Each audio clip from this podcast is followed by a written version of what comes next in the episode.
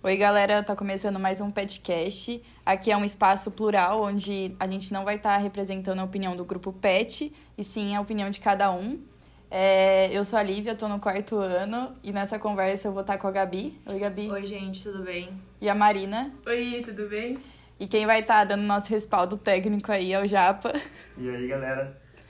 Então é isso, obrigada por estar escutando, espero que vocês gostem. Pode rodar a vinheta. Está no ar mais um Petcast.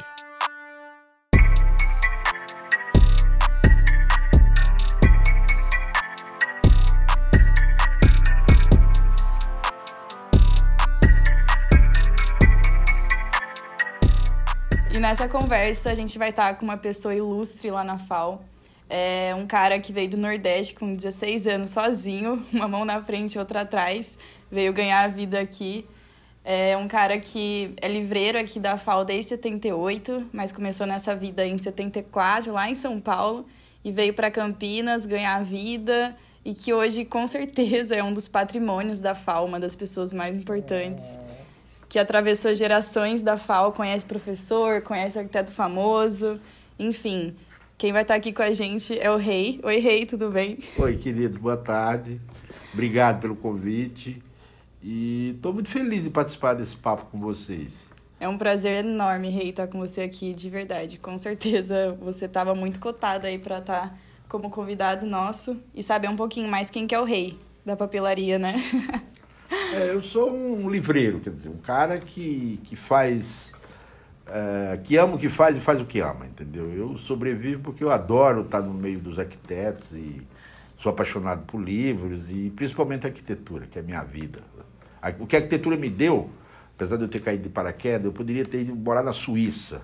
Não teria me dado porque eu não ia amar tanto o que eu ia fazer, tanto quanto eu amo fazer o que eu faço, estar no meio dos arquitetos e vocês estudantes. Uhum. E a gente queria começar essa conversa entendendo como que você entrou, assim, no meio de ser livreiro, mas especificamente no meio da arquitetura, né? Que você sempre fala que é apaixonado por arquitetura. E aí, como que você começou tudo isso? É, eu, eu assim, eu, é, se não fosse de arquitetura, eu não venderia livro, eu não seria livreiro. Uhum. A coisa começou por eu querer ser arquiteto, mas não tinha a menor possibilidade na época, porque minha condição era muito difícil. Aí tinha Mackenzie, caro, PUC, caro e USP, eu não conseguia entrar. Uhum. E existia uma editora que a maioria dos arquitetos todos conhece, que chama Gustavo Gil, que era o único meio de referência em termos de bibliografia no Brasil, uma das maiores do mundo, né? que era espanhola, mas tinha uma filial na Rua Augusta. E eu passava sempre lá para ficar folhando aqueles livros maravilhosos dos arquitetos modernos. Bom, eu via de tudo, eu via da retrospectiva do Monet até Frank Lloyd Wright, né? tudo. Muita coisa só. E um dia me convidou, o gerente falou para mim, eu ia fazer. Ele falou, moleque, você vai fazer arquitetura? Eu falei, ah, se eu tiver oportunidade, eu faço, mas não tem a menor condição pelo custo. Grande coisa. Principalmente da parte financeira. e se você tinha quantos anos? Na época eu tinha 18, 17 para 18 anos. Você tinha acabado de chegar em São Paulo, né? É, fazia uns dois anos que eu estava perambulando por aí. Porque você veio do Nordeste, vim né? do Nordeste. Sozinho. Eu vim de uma cidade que até hoje tem 5 mil habitantes, sertão do nordestino. Sertão mas nordestino. Eu, é, mas eu sou, eu sempre fui meio rebelde. Lá era um sistema muito conservador. Conservador, é, coronéis mesmo. Aí eu falei, ah, aqui não dá para me viver, eu não vou viver aqui, né? Entendi. Aí vim embora para São Paulo e e é um ato coisa. de coragem, hein? Sair sozinho, muita, 16 Hoje, se vocês me pegarem hoje aqui, eu não sei um A japonês, me soltarem no centro de Tóquio, hum. eu vou encontrar menos, menos dificuldade que eu encontrei quando eu cheguei aqui, entendeu? Tá? Eu vim via asfalto é, no meio da viagem. Eu nunca tinha visto uma, uma pista asfaltada, pra você ter uma ideia. Então, se eu me, me, me soltar em qualquer capital do mundo, eu me viro muito sabe bem, sabe me virar. Assim, eu não vou encontrar tanta dificuldade como eu encontrei quando eu vim do Nordeste para cá. Uhum. E sem contar o preconceito que tinha com o nordestino para ele. Ah, que, é até hoje, né? a maioria das pessoas era dos baianos, dos baianos por aí. Só que eu nunca me incomodei com isso, né? Muito uhum. jovem também, né? Muito é, jovem e outra coisa. O que eu acho que o câncer da sociedade é o preconceito. Como eu não ah, discrimino ninguém, pode me tiver preconceito comigo, eu tô me lixando. Coitado de quem tem, né? Porque é um doente quem discrimina uhum. alguém, não é verdade? Exato. É, eu, eu, eu vejo assim. Sim, aí eu, aí eu comecei, né? O gerente da, da editora Gustavo Giro é, perguntou se eu queria trabalhar com eles. Eu falei, como é que funciona? Ele falou, não, você vem para cá, nós temos o cadastro de todos os arquitetos de São Paulo, dos escritórios, vai passando para você, você liga, marca a entrevista, marca a visita, normalmente tem que falar com a secretária, tal, não sei o quê. E todo mês essa editora trazia as novidades, as publicações da Europa para cá, da editora deles lá de Barcelona. Entendeu? Então chegava as novidades em São Paulo. Você pegava da fonte, então. Exatamente. E agora não era muito livro traduzido, porque o original normalmente era italiano na época que saía o original escrito uhum. na Itália. Eles faziam tradução é, na Espanha para ficar mais fácil aqui para América Latina, né? Porque eu uhum. vivi em, castelhano, né? Uhum. Bom, aí resumindo, todo mês chegava aquelas remédios, muito livro novo, muito, muita novidade, né? Então eu ligava, ó, fulano aqui é o Reinaldo, representante da Gustavo Gille, temos novidade. E o pessoal adorava, né, cara? Porque não tinha referência em lugar nenhum. Você não tinha internet, você não tinha revista, você não tinha publicação nacional. Hoje está cheio de livro de arquiteto é, brasileiro, graças a Deus. Fácil, né? Eu acho que eu ajudei também a formar esse povo. Que ano que era isso? Isso em 78. Né? E nessa daí, sim, aí eu fiquei, comecei a trabalhar, visitei, foi onde eu conheci as feras da arquitetura, né? Metrigean, o Yotaki, vendia livro no escritório, cheguei a levar na Lina, o Marcelo Ferraz na época era estagiário da Lina. Ô, louco, Você acredita, Deus. cara? Uhum. E desses arquitetos famosos, assim, que você conheceu, tem alguns que você, você lembra com muito carinho, assim, na pessoa? Além, tipo, da arquitetura dela, né? Que se é famoso de algum jeito, foi marcante. Mas a pessoa com uma personalidade marcante, sabe? Um John Metrigean, que foi, era sócio do Paulo Mendes, trabalhou com o Paulo Mendes. Uhum. É um velhinho hoje de 90 anos, mas a pena não poder visitá-lo sempre, porque ele está bem decadente. Mas eu, todos eram assim. E eu, é gozado que na minha cabeça não tinha arquiteto escroto, não tinha arquiteto, desculpa o termo, mas não tinha arquiteto. Não, é, antipático, não. Nessa época. Não tinha? Até de direito. Eu achei que nunca eu ia ver um arquiteto é, fascista, e tem, né? A gente sabe que tem, né? Hoje, né? Uhum. E na época, não. Eu sempre, eu sempre fui muito bem tratado pelos arquitetos. Uhum. Só que esse Metrigê, eu falo que eu vivi no escritório dele. Eu chegava lá, era um escritório que tinha uns 30 arquitetos trabalhando na época. E eu era a única, a única pessoa que entrava na sala dele, eh, não precisava nem a secretária me autorizar. VIP, me, né? Me, VIP, é, né? não, assim, né? porque ele fala, não, é, é, a secretária não precisava, nem, não precisava nem me comunicar que eu cheguei, eu entrava direto. Por quê? Porque o Metrigéia falava assim, olha, quando o Reinaldo vem aqui, ele alivia minha cabeça. Eu fico o dia inteiro com esse monte de gente aqui em reunião, em reunião. Quando você traz essas maravilhas de livro que você traz para mim, independente da sua presença, só me faz bem. Então pode entrar, tá dizendo na hora que você quiser. Então, assim. E dessa história eu fiquei uns 20 anos. Porque mesmo eu na PUC, eu continuei visitando esse povo. Eu vinha três vezes por semana na PUC, né? Na FAO aqui. Uhum. Os outros três dias eu ficava em São Paulo visitando os escritórios, né? E... Mas assim, todos, eu tenho uma relação muito boa, cara. Muito, esses dias eu recebi, ah, vou até atropelar, mas eu recebi a visita de um arquiteto. Sim, porque depois eu conto, porque assim. Não, pode contar agora. Nessa história, nessa história, é, dois anos depois, aí começou a vir meus irmãos. Primeiro veio o uhum. Toninho, adivinha quando eu levei ele? Para vender livro de arquitetura. E ele vingou nisso ou não? Toninho é o. Ó, no Mackenzie, você chegar a falar quem é o Toninho dos livros, Todo Isso mundo conhece. desde Nádia Somek, a Ruth Zen, tudo, elas, elas são amigas do Toninho, assim como eu sou amigo de vocês. Aham. Uhum. Entendeu? Então, assim, o Tony veio trabalhar comigo nesse mesmo sistema de visitar.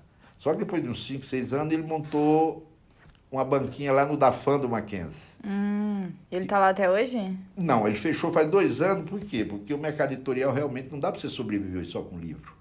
A maior livraria de livro de arquitetura no Brasil, específico, nós montamos no IAB há oito anos atrás. O escritório do Paulo é em cima, nós ficávamos embaixo. Era livraria e café. Uhum. Tá?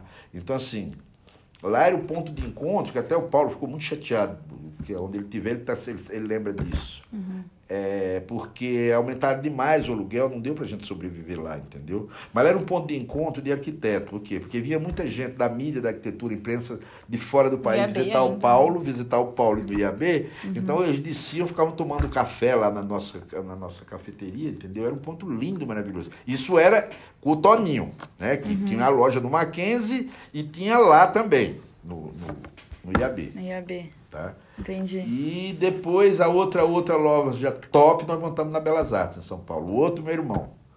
Resumindo, nós somos cinco irmãos, Que eu isso? costumo falar.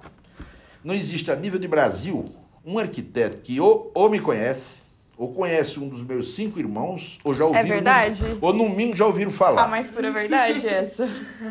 Alguém já falou, falou assim, olha, eles até que brincavam com a gente falando que era os irmãos metralhas, né? Eu falei, porque- Não, sem contar, por exemplo, tinha o Ené na, em Fortaleza, o que, que eu fazia? Eu comprava um espaço, ajudava com a- na Comora, comprava um espaço e montava um stand de livro e eu ia para Fortaleza, por exemplo. É. Lá eu conhecia a galera de lá toda, professor, aluno do país inteiro, né? Ó, eu fui para Fortaleza. Bra- Brasília eu fui no Elé. Nossa, queria muito ter ido em um desses encontros. Sim, Que eu merda. também. Todo, A gente não todo foi. estudante de arquitetura tem que ir. Ah, eu acho Com também. certeza, é fundamental. É, a gente não foi é- pela é pandemia, louco, né? louco. Aí, ó, eu fui para Floripa, Brasília, Rio de Janeiro, é, Fortaleza, Salvador. E aí você fazia mais contatos ainda, né? Fazia mais contato. É por isso que eu falei, você vai nesses lugares e lá, assim, tipo, hoje é mais fácil, mas há 15, 20 anos atrás, eh, o pessoal não acreditava, que estava vendo, por exemplo, os livros dos arquitetos mais top da Europa, do mundo inteiro, estava ali para eles verem, Uhum. entendeu? Além de comprar, lógico, ficava tendo conhecimento disso. né? É que eu acho que antes tinha mais esse valor pelo livro físico, porque era difícil de fa- achar, sim, né? Hoje sim, em dia sim. é muito fácil na internet você pegar É, ou só que comprar assim, na eu, eu, internet. eu sou um, um crítico dessa coisa do livro eletrônico, da internet. Por quê? Ah, eu prefiro físico também. Você, você pega um, um- um- Você vai na internet, na tela do computador, você quer um detalhe de um projeto, vai, do Álvaro Cisa, vai. Uhum. Aí você vai lá, clica lá, pum, você vai lá direto, já consultou, acabou. Quando você tem o livro físico, você está folheando, você está sabendo que você vai saber o porquê que ele chegou até aquilo lá, entendeu? Uhum. Você vai ter conhecimento de, outra, de outros projetos que ele fez, de outra, entendeu? Não é aquela coisa específica, entende? Aham, E eu acho também a gente tá sempre no computador, né? Porque a Sim. gente estuda, Ó, trabalha no computador. Eu sou um cara que eu lia muito, eu lia, só não, não era igual ao meu filho. O Renaldinho lê oito livros por mês. o Meu filho. Deus do céu. Nossa. Nossa. Que jeito. Mas é por causa do raio da internet, eu parei de ler, já faz dois anos que eu não leio livro. Você acredita? Eu, eu tenho até vergonha. Sério, rei? Verdade. Livreiro que não lê livro. E eu era, e eu, assim, eu folhei, eu tava, pegar livro mesmo, literatura, tudo que é urbanismo, eu já li, sociologia, eu lia tudo.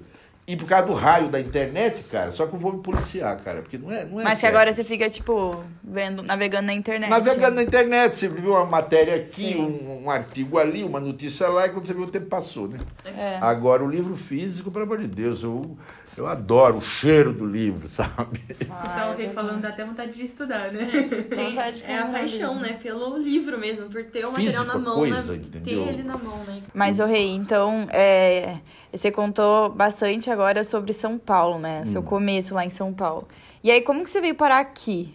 Ah, Exatamente. então, é aqui em Campinas, Sim, sim, na sim, FAUPUC. Interessante. Como que veio? Porque assim, na época eu dava aula aqui, Ricardo Marques, que foi um dos fundadores, Alexandre Paniza, o pai desse Paniza aqui, bom, eles tinham, Toninho, que foi prefeito, eles, tinham, eles montaram a escola, né, a faculdade. Aham. E eles ligaram para a editora para saber que era a única fonte que tinha de refer... para ter referência bibliográfica na Gustavo Gili. Sabe? O aluno, o aluno era obrigado a ler em espanhol, porque. É o que tinha. Era o que tinha, né? E só tinha eles. E, modéstia à parte, os livros melhores do mundo estavam ali, né? Aí eles ligaram lá para mandar um representante aqui, um vendedor, para montar uma banquinha no pátio da FAO ali, onde é o CAFAO, onde o CAFAO ficou 30 anos. Né? Aham. Aí eu vinha toda. Lá embaixo. Lá embaixo, no H5. Sim. Aí eu vinha toda quinta-feira, eu saía de São Paulo 5 horas da manhã, de ônibus, umas caixas pesadérrimas. Eu falava, mas é o peso da cultura e do conhecimento, eu consigo. Eu moleque, cara. Ai, meu Deus. Você acredita? Aí eu chegava, montava uma, uma mesa, tem aquelas. Eu acho que eram as cadeiras laranjas, vocês não alcançaram da FAO, não, né? Não. Não. Não tá mais já ouviu falar na história das cadeiras laranjas da FAO, que era tudo laranja, né? Bom, aí eu montava umas, umas pranchas que tinha lá, espalhava aquele livro em cima e os, os alunos e professor, né? Isso na porta do CAFAO, Aham. né? Só que o CAFAO tinha uma portinha assim, e era uma, tinha umas aberturas, umas portas assim com 30 centímetros, umas portinholas só, para entrar a ventilação só. E, o- e os alunos queriam abrir, né? Uhum. Fazer uma sala grande. eu vou- aí eu vou chegar na história do, daquele palquinho, sabe? Você já passou ali na meba, tem uma mebazinha no H5, Eu não lembro no direito. hall do prédio, que onde era, depois que nós saímos de lá, virou o DA de letras. Hum, acho que eu não sei. Eu E tem umas curvas assim, que até o pessoal fala, não, fizeram base, o desenho baseado no Oscar Niemeyer, mas não era, eu vou te contar a história. Aí ficaram pedindo para a PUC abrir aquilo lá e pôr uma porta grande, porque e eu com a banquinha lá fora. Só que nesse intermédio aí, o reitor me proibiu de vender livro aqui dentro. Nossa. Eu só tô aqui Não, até por hoje por, quê? causa do Cafal. Qual Porque foi a justificativa? Porque ele era um puta de um reaça. Sinto muito. Direitão cara, radical. Eu- eu- o cara morreu agora esses dias. Ah, então pode falar mal. É, que se Nossa. Ele me proibiu, ele me proibiu de entrar na FAO, na, na, na- no campus da PUC. Nossa. Me chamou lá e eu falei, olha, E a galera da FAO, obviamente, Opa. se manifestou, né? eles queriam quebrar tudo na Ah, porrada. com certeza. aí, eu, aí, Certíssimas. aí eu falei, tá bom, mas aí eu voltei, montei a banquinha lá de novo, fiquei lá. Ah, Um dia ele mandou prender, pegou todas as minhas coisas de livro e prendeu nas casinhas que tem debaixo da escada ali, onde tinha uns depósitos. Aí me chamou lá e falou, mas o senhor continua aqui? Eu falei, ah. Ele falou assim, mas que respaldo o senhor tem para continuar aqui? Aí eu falei, falei, olha, professor, eu, os seus alunos têm o privilégio de um livro ser lançado na Europa, em 15 dias está na mão deles para eles consultar, comprar outra história. Tá? E eu trabalho com o que há de melhor do mundo, um dos cursos que vocês estão montando. Falei isso pro reitor, né? Sim, né? Vai falei, abastecer o seu curso. Claro, eu falei, olha, eu só, eu só trago conhecimento para eles. O livro é lançado na Europa, ou no Japão, ou nos Estados Unidos, em, em 20 dias já está aqui. Na mão dos seus alu- do- do- dos alunos da universidade, para ficar. Eu acho que eu só enriqueço o curso. Aí ele falou, então, aí foi olhando assim. quer dizer que você tem. Você está junto com aquele, aquele gueto dos, da- dos estudantes, aqui, os malucos lá da, da, da arquitetura. Eu falei, então me some daqui, fica com ele lá. E pronto, aí nunca mais mexeram comigo. Ah, é? Opa! Foi isso, então? Foi, foi, foi. Aí, aí foi o Cafal me chamou para dentro do Cafal. Eu não montei a banca fora, né? Só que ficava escondido, o pessoal passava, às vezes não via. Aí um dia as meninas falaram. aí, eram uns loucos, muito gente boa aquele povo, cara. Doido, doido, doido já. É. Tinha uns que chegavam a morar no Cafal, cara. Olô. O Julinho, o Berinjé. Aí as meninas chegaram de manhã e falaram, Morar no café. Dormia lá. Era escondido, né? Porque. Aí de manhã cedo eles acordavam, ia lá embaixo das piscinas, tomava banho, né? Não. Que isso, sério? Ó, Tomar banho nas Dois, piscinas dois, lá. é, educação tomava, de manhã cedo ele ia lá, tomava banho e tal, ficava de boa. Morava aí. Chocada. Tem, tem um cada doido aqui que você não fazia ideia, mas uns caras. Você fala com ele até hoje? Ou, tipo, sumiu na vida? Não, o Julinho tá. A última vez eu encontrei. Vou misturar. Tá gravando? Tá gravando. Tá. Não tem problema? Não, pode falar se você Aí eu estava em São Carlos, fui expor lá. Porque quando, o primeiro dia de aula da, da, da Faculdade de Arquitetura de São Carlos, da USP, o primeiro dia, Carlos Martins, o Você Mancha tava de? Andrade e o Agnaldo Faria me chamou. Falou, ó, nós fazemos Ô, questão. Presença VIP demais, rei. Você tem que estar lá no dia com os livros. Eu fui. Né? Aí Julinho já tinha se formado e o Berinjela, tá- eles trabalhavam em São Carlos. Aí ficaram sabendo, já ligaram, não, eu vou na minha casa, que ele falava assim, hoje na minha casa. Eu fui para casa do Julinho à noite, depois que eu fechei o negócio lá. Então os professores compraram um monte de livro, vendi pra caralho, lá, lá na, na USP São Carlos. Aham. E eu chego na casa do Julinho, tá a mulher dele amamentando um neném hoje, que já é um arquiteto também grande, Ô, louco, sério? na sala assim, tá, o Julinho muito louco, uma estaca de maconha desse tamanho. E aquilo lá me incomodou, né? O cara é tão doido que eu falei assim, Julinho, pô, eu- eu- me incomodou a criança do lado. Ele falou, não, e ele era cheio, ele era meio cientista também, Aham. totalmente doido. Hum. Ele falou, não, Reinaldinho, descobri uma substância no leite materno com a substância do cannabis, desenvolve do. Você A viagem que o cara tinha. Viagem total, né? Aí depois até o filho ele teve problema. Mas aí você experimentou? Lógico, eu Experimentou, né? fumava junto, cara. Eu fumava direto.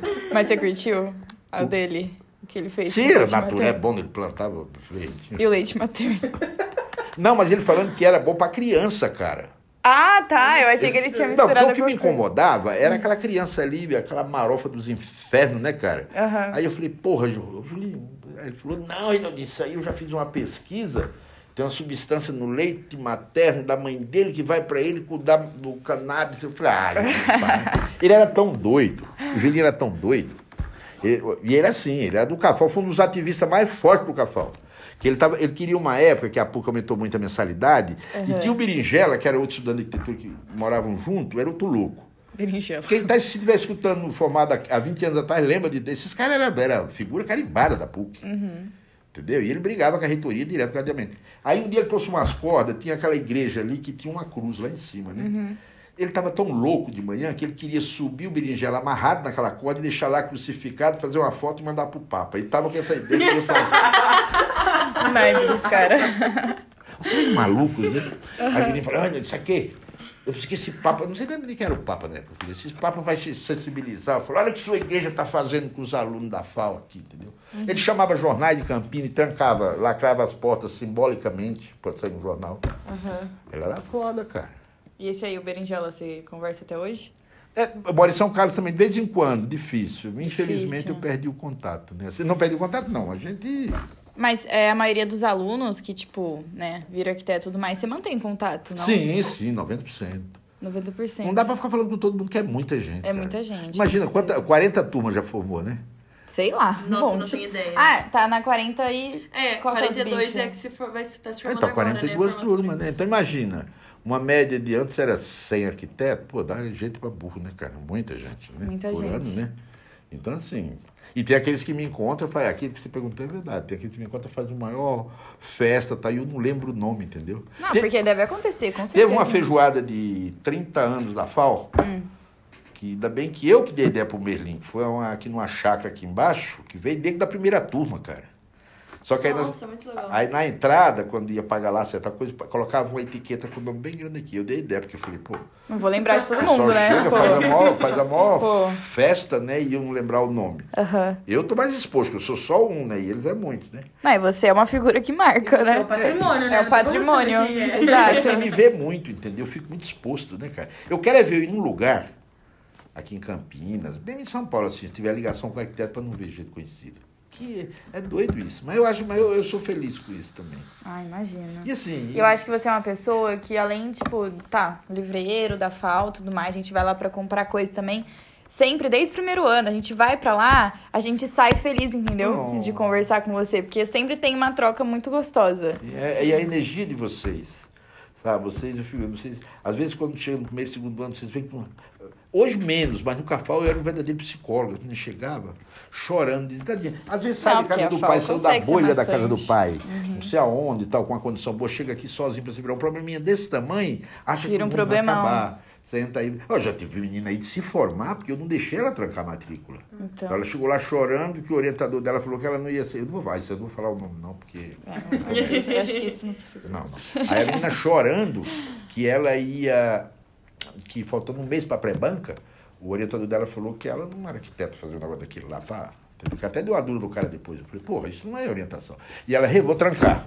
Larissa, "Rê, vou trancar. E eu segurava as coisas dela. Não, eu vou lá na secretaria. Eu falei, não vai.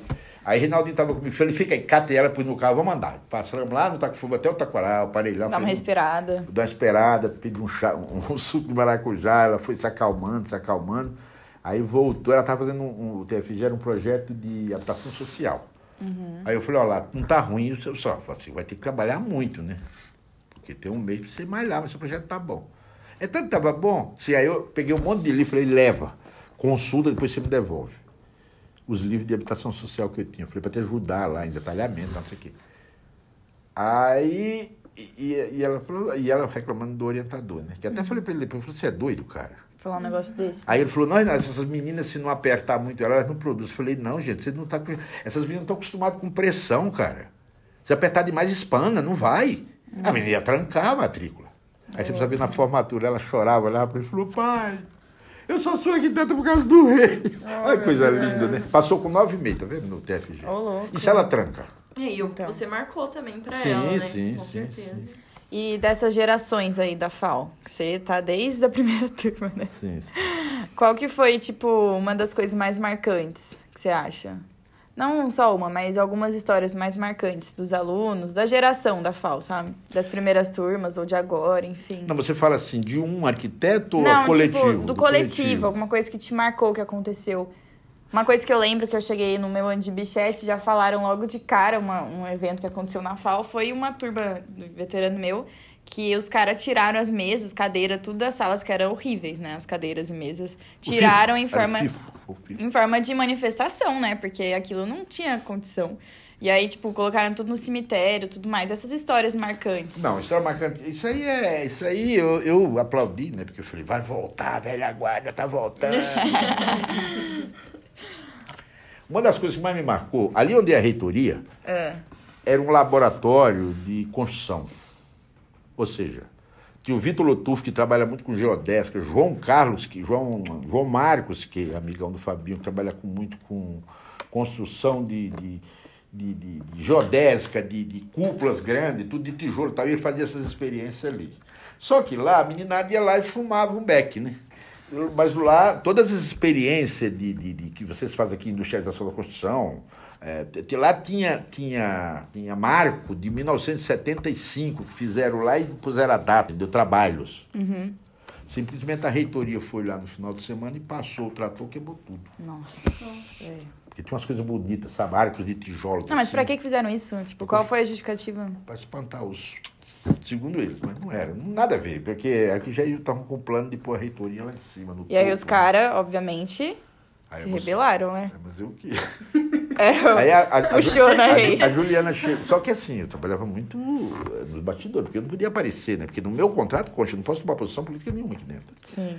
Aí eu chamei a Juliana Gambaro, falei, "Ai, Ju chorava, mas chorava, que ela é, é do Cafal. Aham. Rei, sabe o que nós estamos pensando em fazer? Pegar as cadeiras, pôr tudo lá onde eles passaram o extrator e ficar lá. Eu falei, vocês vão queimar no sol e não vão nem lá. Falei, faz o seguinte, fecha o balão da, da Unicamp. Você tá doido. Eu falei, fecha o balão da Unicamp. E até então, a PUC fica- ficava prometendo prédio novo, você estudava no H, a arquitetura no H5, chovia dentro, cara. Pagando uma Nossa. grana do caralho, um prédio Nossa. antigo, velho, entendeu? Hoje chove também, mas. Mas pelo menos não prédio novo, no aí foi erro corredor. projeto. É, Você aí foi o projeto, né? Aí eu falei pra menina assim, falei, olha, fecha o platô, fecha o, O balão. o balão da Unicamp, leva, você não leva só cadeira, leva cadeira, mesa e a- O balão aqui. Aqui, aqui é a entrada aqui. Ah, sei. Ela, rei do céu, vai vir imprensa, polícia, tudo. Eu falei, não, aí vocês fazem o seguinte, você reivindica o prédio novo da FAO. Aí, Ah, aí? aí ela falou assim, eu falei, não, não leva só cadeira, leva mesa também da sala de aula, leva. Hum, fecharam o balão. Aí só vieram helicóptero. Mas geral da FAO, tipo, quis entrar nessa? Foi, cara, eu achei Geral da legal. FAO? Eu achei legal porque, Nossa, da hora mesmo. porque assim, era fácil de mobilizar até então, entendeu? Sim. Porque hoje o difícil de uma reivindicação não é. Eu, eu só sou contra quebrar patrimônio, aí não pode, mas vocês reivindicar um direito de vocês, cara, isso é democrático e é de direito. Sim. Tem que ser feito. aí o que, que acontece? Fecharam o balão da Unicamp, deu um rolo. Aí veio helicóptero da PM, da, da televisão, filmava e tal, não sei o quê. Falaram, não, nós só saímos daqui agora. Quando falei, a gente "Vocês- tiver um prédio novo. é, como se o reitor recebia a gente, era o padre Davi na época. É. o reitor do padre Davi. Aí eu falei, ó, vocês só deixam um- um- uma passagem para as ambulâncias que vai para a Unicamp, a emergência tem que deixar. Sim, sim. Falei, o resto não deixa ninguém. Aí deu confusão, mulher que levar a criança para a escola, não, não pode, dá a volta e vai embora. Nossa. Cara, isso foi um reboio, você viu os helicópteros da PM, do, da televisão. certeza. Aí viram que não tinha jeito. O Júlio Fernandes, meu amigo, que é filho do professor Ari, Aham. e mais quatro do Cafal foram numa, numa barca do Tático Móvel falar com o Davi lá embaixo. Da reitoria, com o reitor. Recebeu. Aí? Chegou lá e falou, ah, mas não precisava tudo isso, a gente vai construir o prédio da FAI. Ele falou, não, não quer documento, vocês vão fazer. Aí dois anos depois mudou pra cá, faltava pronto. Aí Então, foi uma co- viram, né? A gente só tem a nossa falzinha hoje por conta do rei. Não, mas assim, Graças ao rei. Não, e assim, a mobilização, porque eu acredito muito. Ah, mas foi você que começou, Mas né? eu- Talvez. Eu dei a ideia, porque eu não podia participar. Exato, mas talvez, tipo, a pessoa não ia ter tido essa ideia, ia ter qualquer outra ideia. Aí eu E falei, aí ah, não ia agora- dar no prédio ele- da ele- FAO. Eles viviam pedindo um prédio novo a tempo, a tempo, a tempo, até os alunos, né? Aí eu falei, é hora de vocês terem uma arma, ter um. Pressionar contra a parede mesmo, né? Aí quando. O negócio das cadeiras também. Como é que a PUC cria é, mais uma sala para arquitetura? Ah, tinha aluno que vinha assistir a aula e ficava sentado no chão, cara. Na história das cadeiras, jogaram, porque o FIF trouxe tudo e jogou lá. É. O, o FIF era um dos do Cafal, né? Fui a Ju. Aí assim, pô, é absurdo, né? Eu falei, ah, meu, vocês têm que fazer agora. Foi quando eu falei, falei, vamos lá. Foi quando isso mesmo? Bom, o Badaró já era diretor, né? Foi em, qual que, uns, dez, uns oito anos isso. Uns dez. Quando você entrou fazia pouco tempo. É. Porque você, você ainda pegou 2019. quando tinha três turmas? Não, não. Não, Não. quatro. Porque entrou três turmas e a, e a Quer estrutura... dizer, quatro, tipo, no- nos corredores, né? Duas Não, de mas cada. era três no primeiro, três no Não, segundo. duas ano. de cada. Então, porque aí foi dois anos assim, né? Que aí chegou no, no quarto ano, aí muita gente desistiu, eles acabaram juntando duas, né? Uhum. Mas mesmo assim não tinha lugar para sentar, cara. Imagina você fazer arquitetura em pé, sentado no chão. Que isso? Aí Nossa, foi- e a nossa turma entrou. Quantas pessoas? Poucas. Foi o- um dos anos que entrou menos, né? Porque não entrou pro, pro Uni, nem É. FIES. Sim, sim, sim. Depois eu acho que foi diminuindo mais Portanto, ainda. que na turma nossa sala menos. tem 30 pessoas. Na minha sala, na sua, Ah, deve não. ter cerca de 35, 40. no Eu acho que máximo. tem umas Ah, mas- quase 50 na minha, não? Acho que Não. sim. Agora isso aí, isso aí agora que eu, que eu quero deixar bem claro, vocês estão me dando uma prova do que eu estou precisando.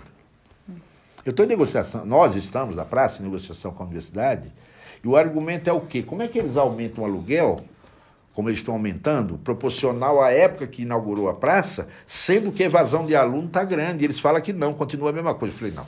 Até parece. É, até parece, né? Quer dizer. É nítida. Aí, aí eu falei, falei, olha, é, a- a- é nítido, a olho nu dá para você perceber pela frequência que diminui os alunos. E eles falam que não. Eu falei, mas que tá, tá de brincadeira, né? Porque a FAO é uma das. Ó, a, a- artes visuais entrava 80 alunos, esse ano entrou 40. Então, infelizmente, a evasão de aluno é muito grande. E eles batem na tecla que não diminui os alunos. Olha que absurdo. Pelo menos a administração. Não estou me referindo à administração da praça, não estou me referindo à reitoria, entendeu?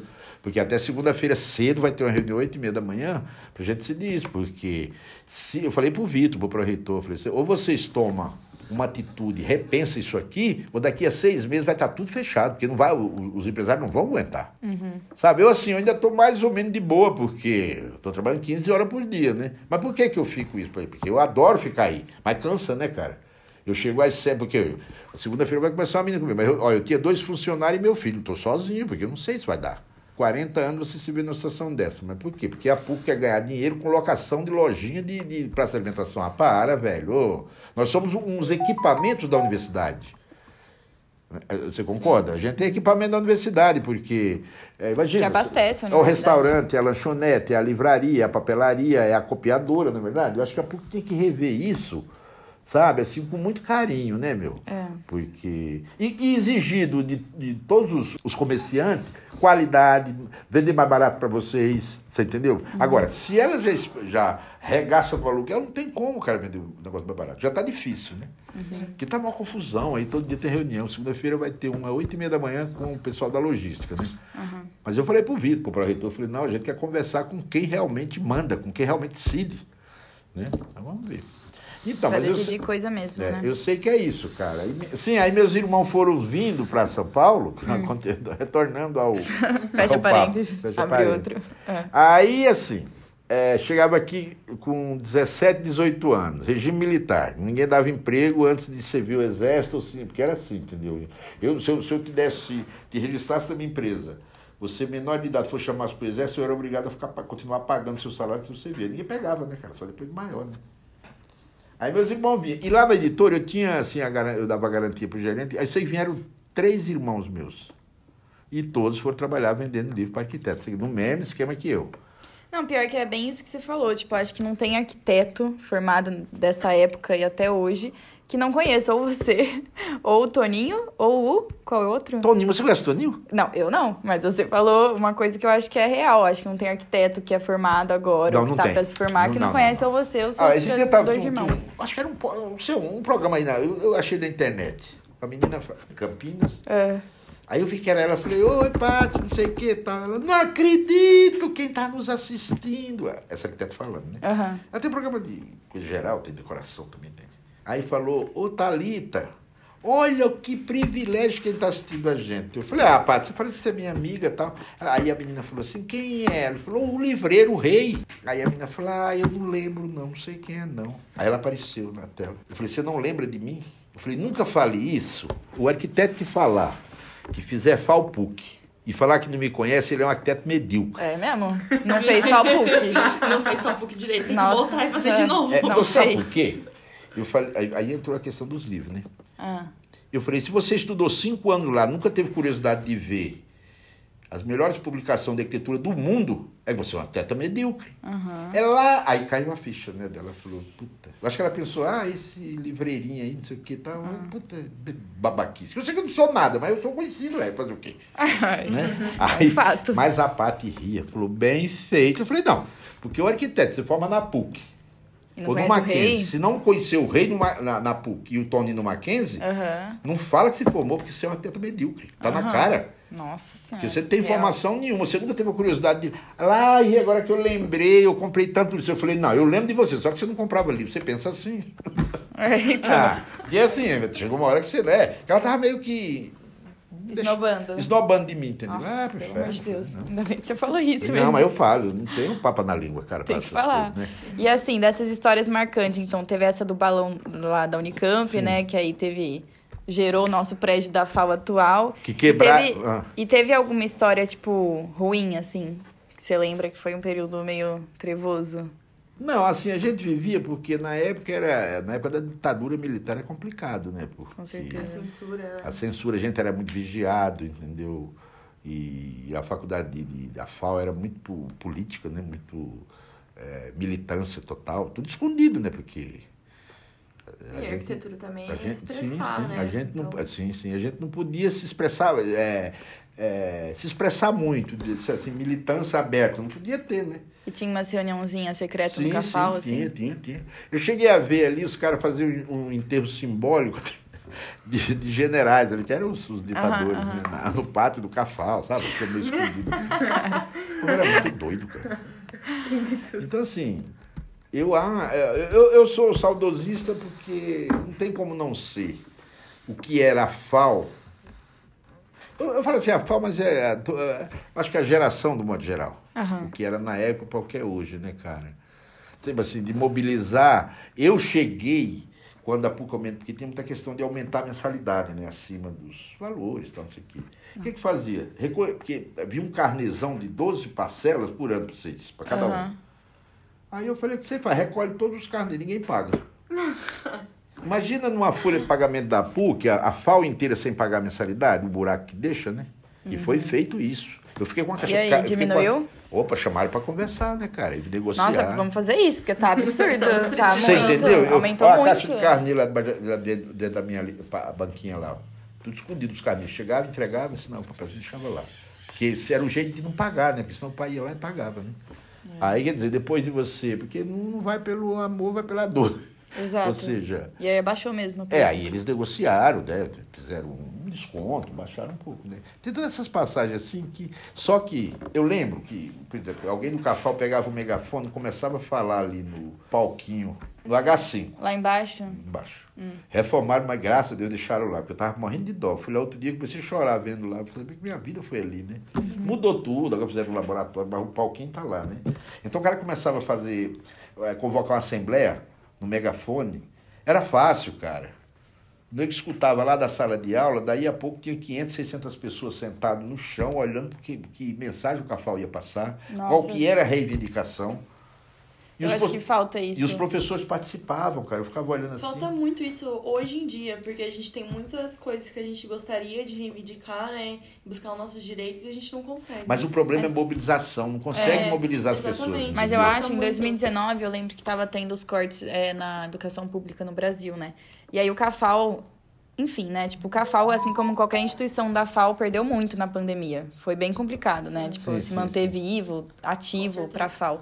Mas eu lembro muito disso em 2019, que teve uma, uma assembleia geral, assim, tipo, eu lembro da mina também com um megafone e tal, e Legal falando isso. sobre, tipo, reivindicando as pessoas aí na manifestação, no Sim, protesto, sim, né, sim, que teve lá no largo e tudo mais.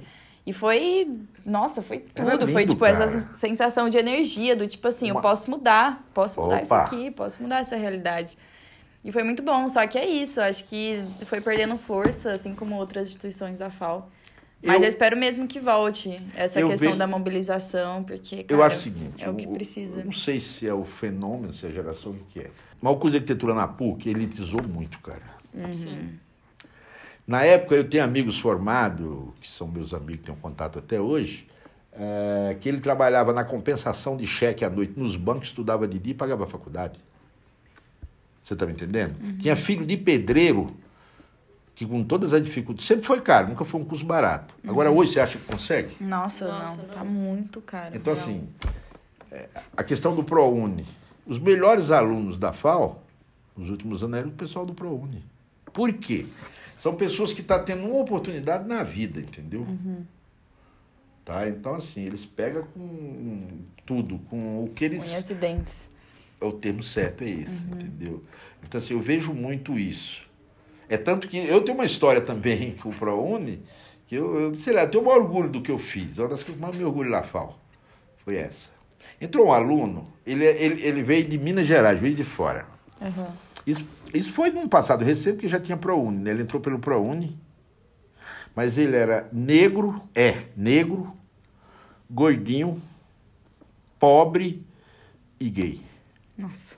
O combo, né? Pra, É, o combo pra se fuder na vida. Pra se fuder Tá gravando, né? pode falar, pode falar.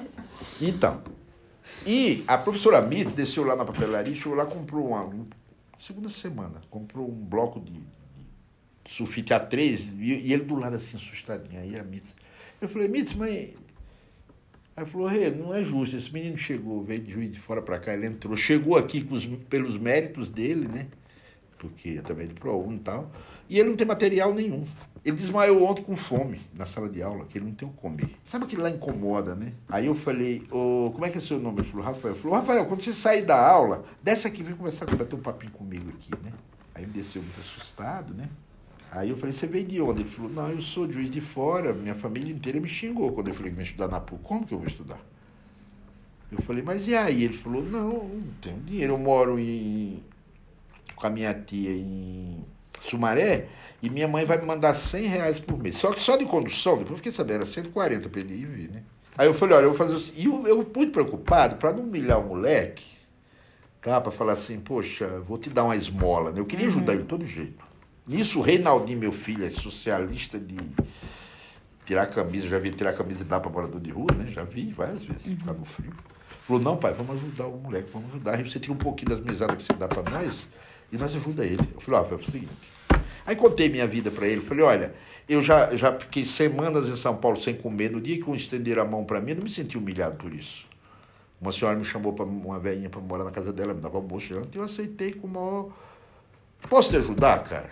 Não é esmola, não. Eu te adianto. Eu falei, ó, por exemplo, aqui tá cheio de material que às vezes fica com defeitinho, você leva para você. Falou, "Oh, eu quero demais. Aí tinha que fazer a maquete, eu lembro até hoje, tinha que fazer a maquete de, do João Verde, de Tipografia. tipografia com Nossa. aqueles oposiam. Eu fui lá e Aham. quebrei um. Eu falei, ó, tá, ele olha, eu fui quebrei. Eu falei, tá vendo? Ó, vê que esses cantinhos quebrados as meninas não querem. Ou eu quero sim. Aí eu fui me aproximar. Eu falei, ó, a partir de hoje é o seguinte. Eu fiquei quatro anos, eu dava comida, eu dei todo o material que ele precisou. Isso eu em dificuldade também, porque a lojinha é pequena, eu com três filhos na faculdade, né? E a condução. E o almoço eu pagava por semana no restaurante que já tinha praça, né? Nunca comentei com ninguém isso. E o Reinaldinho, meu filho, arrumava emprego para ele, assim, quando tinha é, algum vestibular, estado fiscal, algum concurso tal. Nessa daí, nessa daí, a Maria Elisa ficou sabendo que o, o no segundo ano que o Rafael falou, não foi eu que falei para ninguém, não comentei com ninguém. Aí Maria Elisa foi lá um dia e falou, isso não existe, não, a partir de hoje eu quero dividir com você tudo que você gasta com o Rafael. Todo mês ela passava lá, eh, todo mês ela passava lá, deixava um cheque de 150 reais. Porque eu gastava em média uns 600, 700 com o Rafael na época. Só que tinha outra arquiteta amiga minha que ficou sabendo da história, que é muito amiga, a gente saía tal, não sei o quê. Ela, não, Rê, não é justo, eu vou, o filho dela estudar aqui também, eu vou te ajudar, né? E o sonho dele era ir para o Ené em Santos. Mas tinha que pagar taxa, né? Aí eu chamei os meninos do Cafal, que então eles, o pessoal do Cafal sempre foi, todos vocês sempre foram muito lindos comigo, maravilhosos. Meu Deus. Você com nós sempre. Aí eu falei, Ju, então vamos fazer o seguinte, põe o, o Rafael na Comorg, na, na comissão, que aí não pagava, né, para ir, né?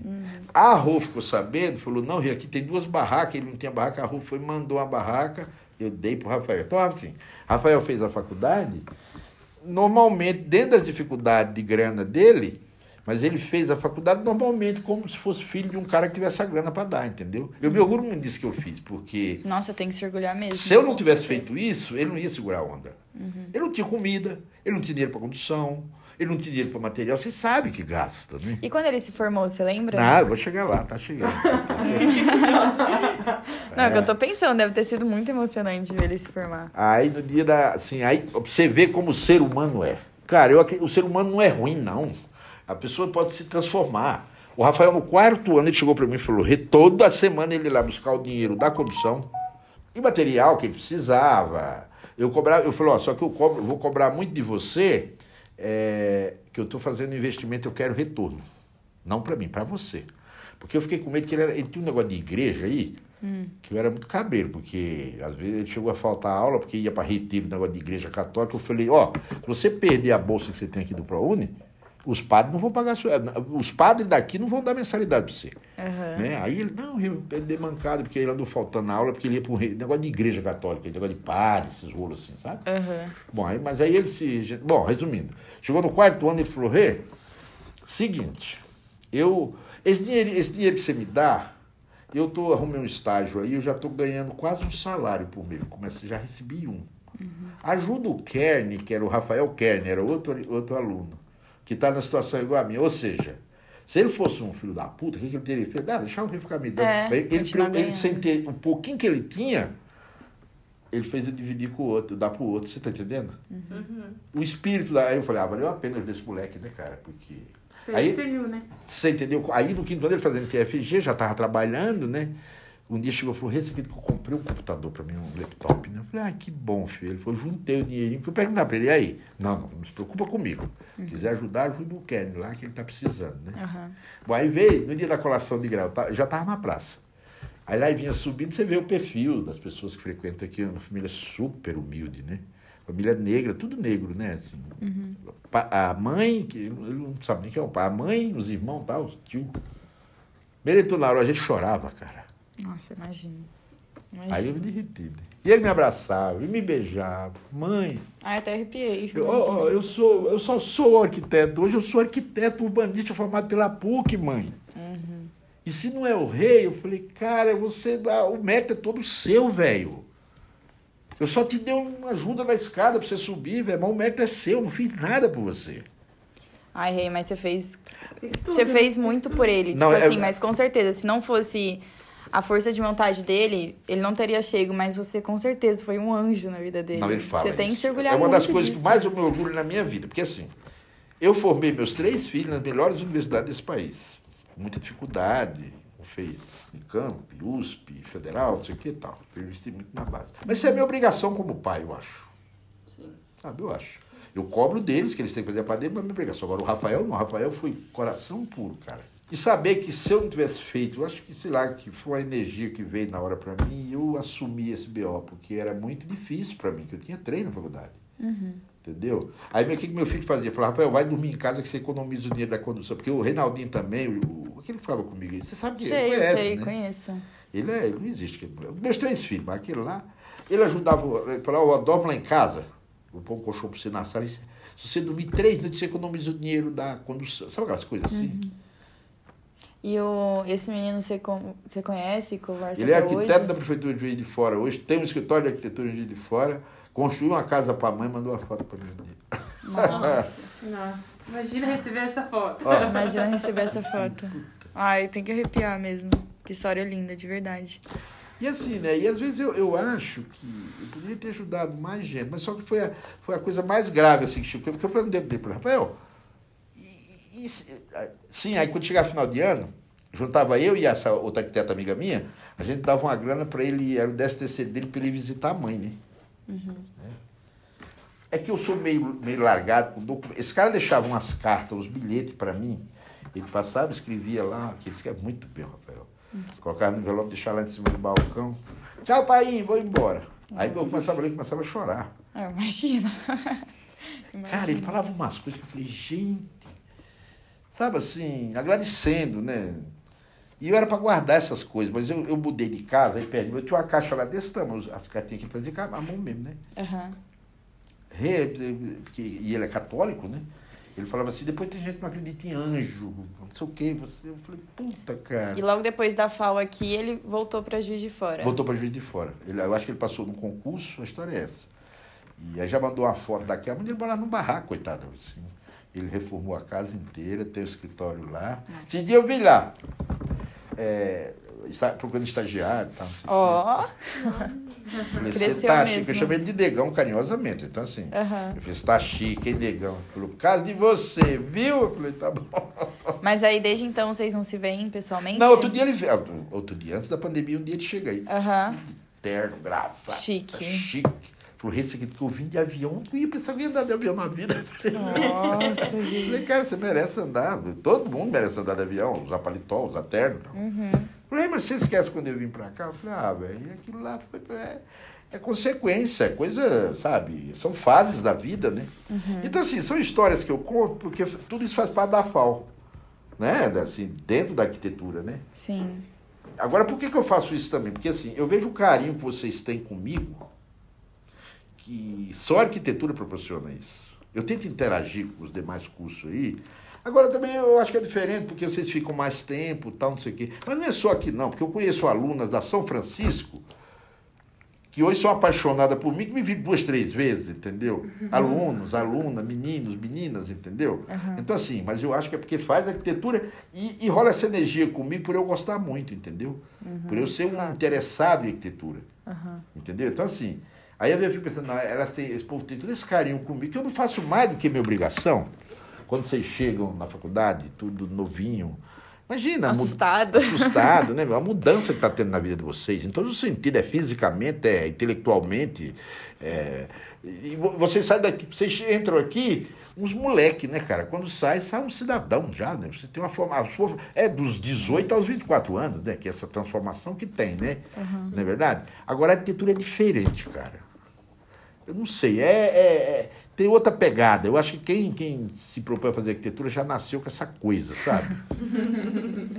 Vocês Ah, são muito, é, vocês são muito tem Ó, um- Por exemplo, minha obrigação, vocês chegam aqui, o que, que eu tipo tenho que fazer? Atendê-los bem. Receber, se eu pudesse, eu dava um beijo, colocava um tapete vermelho em todos eles que quando, quando Ai, entram ali. para, para. É verdade, cara, é verdade. Você, você vê meu jeito com todos vocês. você- tipo assim, o que chegar lotado de cara feia, não vou estar. Eu Às vezes é tô- um- eu tô com um problema desse tamanho nas costas, mas quando eu entro na FAO, aí que eu entro na PUC, eu isolo, cara. Eu acho que é um combo, tanto a gente, assim, porque eu também acho que cada curso tem um jeitão de quem faz esse curso, né? Sim, sim. Óbvio que as pessoas não são iguais, mas tem um jeitão. Aí eu acho que é esse combo desse jeitão que combina com o seu jeitão, entendeu? Sim. E o fato de você ser puta interessado em arquitetura. É, Então é, acho que faz sentido, pode ser. aí pode dá ser. o match perfeito, sabe? Exato, Porque é exato. fato, todo Aí mundo que te liga, conhece né, da cara? FAO. Porque eu nunca. Adora. Imagina, são 45 anos. é, eu nunca tive uma discórdia com ninguém. Sabe? vê. Tipo assim, tem um, alguma confusão. Teve uma menina uma vez, foi lá comprar uma. Já agora, recente na papelaria, e é, o meu filho que tava, ela pediu uma pilha pro, pro mouse, aí ele deu a pilha errada para ela, não sei o que. Ela levou, a nega voltou brava, cara. Fez um maior escândalo em sala de aula tal. Só que as meninas voltaram, chegaram e falaram, Rê, manda essa menina se, se fuder desse jeito. Se danar, porque ninguém gosta dela na sala de aula. Aí eu cheguei e chamei ela, falei, olha, ela brava, é porque ela Que aqui, eu isso, comprei." que isso. Eu falei, querido, ó, é o seguinte, você tá com problema. Eu não tô com problema, você tá com problema. Não tem problema. Esse negócio da pilha, nós troca agora, resolve. E agora resolve tua vida. Você tá muito nervosa, cara.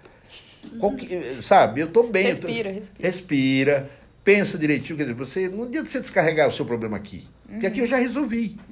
Ela, ô, você também é foda. né? Eu falei, não, não é você fazer um escândalo de sala de aula porque comprou a pilha errada. Pelo amor de Deus, Eu né? falei, resolve seu problema. Eu falei, isso aqui não é problema, né? Aí as meninas foram lá, falou assim, ó, se ela falar mal de você ainda lá, eu falei, não, não tem que falar mal. Foi, foi a única treta que eu tive na minha vida inteira aqui. É muito tempo. Porque podia ter uma coisa de uma compra errada. Ou... E sem contar que já teve arquiteto de me dar cano também. Isso aí É. já aconteceu já. Mas você também ficou suave com isso. Você podia ter dado um, um BOzinho, mas daí você ficou suave. Cara, um amigo meu me ligou e falou assim: Eu tô com uma falda aqui, mas eu sei que é aquele cara que deu um cano em oito livros de arquitetura. Eu vou mandar esse cara. assim." Eu falei: Não, não dá emprego que ele tá precisando. Você não é desse mundo, né, Rei? É isso. Não, porque não dava vontade de eu, porque às vezes eu brinco as meninas, eu falo, ó, quem não comprar aqui comigo não vai arrumar nem estágio por aí, porque eu ligo brincando, né? Mas o cara ligou pra mim, é, a gente chamava ele de Mafalda, era o sobrenome dele. O arquiteto ligou pra mim, do escritório, falou assim, e ele é bom, o cara é bom. Falou assim, ó, eu tô pensando em contratar ele, mas eu, eu lembrei, eu lembrei que ele te deu um cano, eu vou mandar esse cara a merda agora. Falei, não, não, não, não. Falei, fala o seguinte, ele tá precisando trabalhar uns três, quatro meses, que eu tinha ficado sabendo por terceiro, fazia bem um ano que eu tinha subido. né? Aham. Eu falei, ó, eu tô sabendo que ele tá pensando em juntar uma grana, que ele vai embora para Brasília, dá um emprego para ele, dá um trabalho para ele. Ele falou, ah, vai se fuder, você também é um bosta, né? Dando risada. Eu falei, não, cara, porque, se, porque, por exemplo, se não dá um emprego para ele, o que, que eu ia ganhar com isso? Nada, só ter a consciência pesada, né? Aham. Sim. Entendeu? Então, assim, eu falei, ah, dá. Eu falei, não, deixa ele trabalhar, ele trabalha uns quatro meses, ele vai embora para Brasília, eu tô sabendo que ele vai para Acabou. Entendeu? E ele ficou, hoje seria uns dois mil reais, mas É que você não guarda nenhum rancor. não. Né? Isso faz mal, dá câncer. Isso faz mal mesmo. Isso, Isso realmente faz mal. Não, você sabe, se eu ficar. Porque, porque se eu Pra falar, quê, né? se eu falar pro cara, que- não, dá emprego pro cara, não. O cara já tava precisando, né, meu? E eu ia ganhar o quê com isso? Eu ia receber meu dinheiro? Não. Sim. Aí eu falei, pô, eu vou ficar com. Você ia guardar um rancor que ia só te afetar. Exatamente, nunca mais eu vi eles. Um dia esse velho, eu vou dar um abraço, falar assim, para mostrar para ele que Ele que fez a coisa, porque ele não me pagou, não foi porque ele não tivesse, que não quis mesmo. Ele fez de propósito, veio e comprou porque ele estava indo embora, entendeu? Só que aí não deu certo, ele voltou de Brasília para cá para ficar mais uns meses, aí foi quando aconteceu isso. Nossa. É, umas coisas- é, porque é muito tempo, tem muita história, cara. Mas assim, tipo de treta, de confusão. Mas, ô Rei, uma coisa recente, bem recente, e que te afetou muito, né? Como todo mundo, na verdade, Eu quero falar disso. a pandemia. Como é que foi pra você enfrentar a pandemia? Olha, vocês falam assim, não, Rê, você faz... Eu só tô aqui hoje porque eu e, e com a loja aberta porque meus amigos são arquitetos. Eu fiz uma campanha, minha, eh, mandei minha filha fazer, tinha um site para vender voucher da livraria. É, é, tipo assim, se você for pensar em termos de número, não foi muito dinheiro, mas foi pela situação em que eu me encontrava. Eu chorei muito nos primeiros dias. As mensagens que eu recebi. E quando eu comecei a ver aqueles valores que não era muito mais ia resolver a minha vida, assim, depois, porque assim, quando chegou a pandemia, eu falei, não, eu tenho uma reserva, eu, três, quatro meses eu, eu aguento, né? Mas em cinco meses eu não tenho mais dinheiro. Aí eu vendi algumas coisas, assim, por telefone, que os professores falavam, o pessoal do primeiro e segundo ano, né? Lembra que eles falavam sala de aula e tal? Mas é diferente, aqui você chega, vai lá, até para os alunos é diferente, né? Não- era uma coisa que eu, eu falei, não vou nem sobreviver. Eu não sei o que vou fazer. Eu tenho uns imóveis lá em São Lugar gostoso, coisa, pus para vender, mas também o negócio vale não sei quanto, que ele dá metade, então não consigo vender também. Eu falei, não sei o que foi. Aí eu lembrei, aí eu tive a ideia de depois fazer esse voucher, né? Cara, eu recebi dinheiro de gente de, de, de professor da Unesp de Bauru, que faz 25 anos que eu não vejo. Ele só mandou uma mensagem. Reizão, é você mesmo? Ó, tô depositando agora. O nega ligar para mim e falou, Rei, não tem nada de história de site, não. Dá o nome de tua conta que eu passo o Pix agora aqui de Campinas, várias. Aí, e essas pessoas, aí vem na loja hoje, todos os professores, todos, todos depositaram. Aí vão na loja hoje, compram as coisas e falam, ó, vamos fazer o desconto. Não, não, não, depois. Esse povo eu tô devendo ainda, cara. Não. Isso não existe, velho. Isso não existe. Você tem que ter muita credibilidade para você, imagina. Porque era assim, tinha uns bônus, você comprava 500, 750, 500 e até 50. Todos os professores eram 750, 750. Eu olhava lá e falei.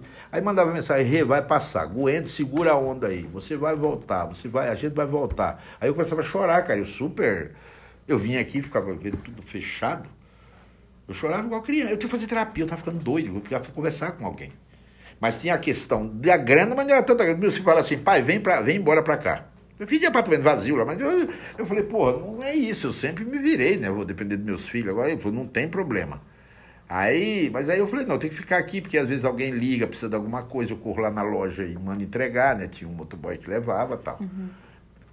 Mas não é tanta questão da grana como foi a questão da cabeça, entendeu? Eu tava ficando doido. Eu falei, pô, imagina, são 45 anos junto com vocês, cara. Eu nunca fiquei mais de que um mês separado de estudante de arquitetura, de professor, de aluno, nesse meio, assim, sabe? Que, que nem nós estamos aqui. Isso aqui pra mim eu tô em casa, cara. Verdade. Aí de repente eu me vi sozinho, eu tava ficando maluco.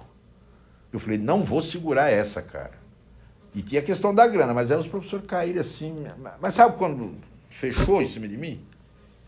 Eles mandavam umas mensagens, aluno, ex-aluno, professor, que eu falava, pô, não é possível. Eu não mereço todo esse carinho de vocês. Ai, Merece, sim. Eu acho que quem faz Não. o bem recebe o bem. Mas aí é que tá. Eu, eu, eu- é lógico, eu, eu sei que, que tudo que a gente consegue na vida é por merecimento. Eu acredito nisso. Aí agora, como eu estava contando a história do Rafael, tem outras histórias lá de São Paulo também que vocês não acreditam. É. Tem história pra mais um episódio. É, então. não, mas aí que foge da arquitetura, e eu quero falar só da arquitetura. Mas assim, então, aí você faz essas coisas, não é pensando em ter retorno.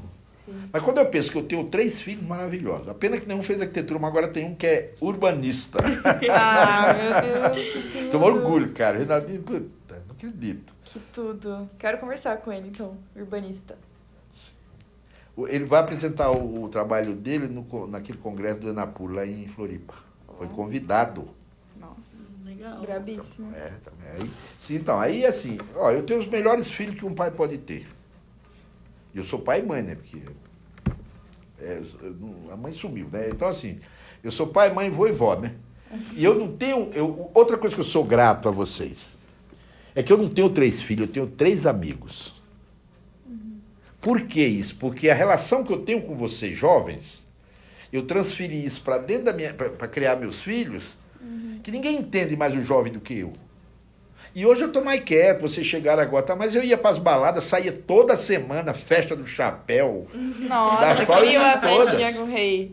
Tem que ir? Tem Vamos, que ir, vamos, tá deixa eu Você vai mesmo? Eu era o único velho que ia. Às vezes tinha o professor falou, ô, Rei, posso ir com você? Eu falei, você tem vergonha, pô, vamos comigo. Você entendeu? Então, assim, eu com meus filhos, eles são meus amigos. A, a, a, a Aline me chama Reinaldão. Reinaldão, onde é a parada hoje lá em São Paulo? E ela às vezes toca à noite, fala assim, ô, lá na Vila Madalena, hoje, da Benito Calixto, não sei o que e tal. Então, assim, eu com meus filhos, o Luciano me chama o velho da PUC, né? Fala, velho da PUC. Falei, velho da PUC. Então, então eu sou amigo dele. Se o Reinaldinho eles falam, Reinaldinho é uma luz, né? Reinaldinho é um cara diferente. Então, assim, se eu, eu já sou um cara que eu já sou um privilegiado da vida. Apesar da dificuldade, que a gente sabe que eu sou um cara pobre, cara. Eu tenho vocês, essas caras lindas que me adoram. Eu tenho três filhos maravilhosos, eu sou querido por vocês todos, cara. E não tem coisa melhor no mundo que esse ser amado, cara, ser querido. Sim. Isso dá uma força. Ó, eu tenho 65 anos. Eu nunca tomei um comprimido na minha vida. Um cara não é mais saudável do que eu. Eu não sinto absolutamente nada. Eu até costumo falar, se eu não fumasse, eu ia viver 125 anos. Eu acho que eu vou viver mais de 100. Você entendeu? Então, assim, eu acho que eu tenho que fazer alguma coisa por alguém, porque eu sou um privilegiado da vida, cara. Mas Imagina eu que eu, caí, que- eu caí de paraquedas no meio de vocês. Sabe, assim, porque eu não tinha um pai arquiteto, eu não sabia nem o que era direito de arquitetura. E eu tenho certeza de uma coisa, o tanto que eu trabalho, eu sei que eu não sou um cara burro. Se eu tivesse entrado em qualquer outra atividade da vida, eu seria um cara rico hoje. Mas não troco riqueza nenhuma pela vida que eu tenho. Eu E querendo ou não, você tem uma riqueza, eu né? tenho uma riqueza grande, que é essa coisa. Muito maior que a o carinho de vocês, os filhos que eu criei, com influência do meio em que eu vivo, que eu acho que você não tem como se tornar um pouco produto do meio, entendeu?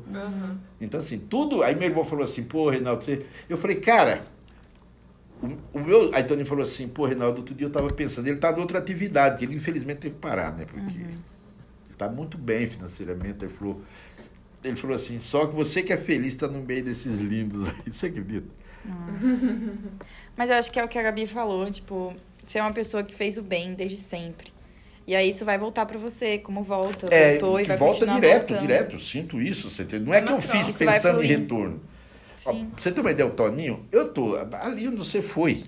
Me chega um casal, parou o carro, desceu e eu fui lá me apresentar, né? Que eu vi que eles iam ver livro, falou, e tal. O cara olhava pra mulher e a mulher olhava pro cara e começava a rir. Eu, meu, que função que eu tô? Aí ele falou, não repara não, isso aqui é. É que eu conheço todos os seus irmãos. E você é o mais famoso, eu, não vim, eu vim de São Paulo te conhecer. Que isso. E escuta só, mas segura essa. Aí eu falei, ó, prazer, eu sou o rei. Ele falou, não, eu sei tudo da vida de vocês. Esse cara é professor do Mackenzie. E a mulher dele é arquiteta e é editora da. é, ela é- faz parte do grupo editorial da RG, da Romani Guerra. Aí conversando, ele falou, olha, o Toninho, para mim, é um irmão que eu tenho. E o Toninho é o.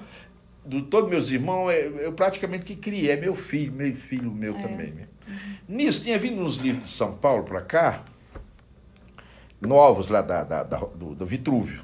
Aham. Que o Vitrúvio é de um ex-aluno daqui, sabe? Sim. Do Abílio. Aham, já falou. E tava o livro lá em cima, assim. Aí ela falou, bem, olha seu livro lá. Eu tinha acabado de lançar um livro que eu tava com o livro do cara lá, você acredita que é um livro que ele fa... ele escreveu sobre a, a comunicação de Lelé com, Ma... com Marcel Breuer e os caras da, da, da Bauhaus também, até com Miss Van der Rohe, com Frank Lloyd, com esses caras, né? E ele fez um livro, eh, chama Diálogos do Lelé com os gênios da arquitetura, assim, e tal. Aí nisso já tava o Bernardo lá, tinha uns arquitetos, começaram a comprar, ele dando autógrafo, ele falou, ah, mas tal, não sei o quê.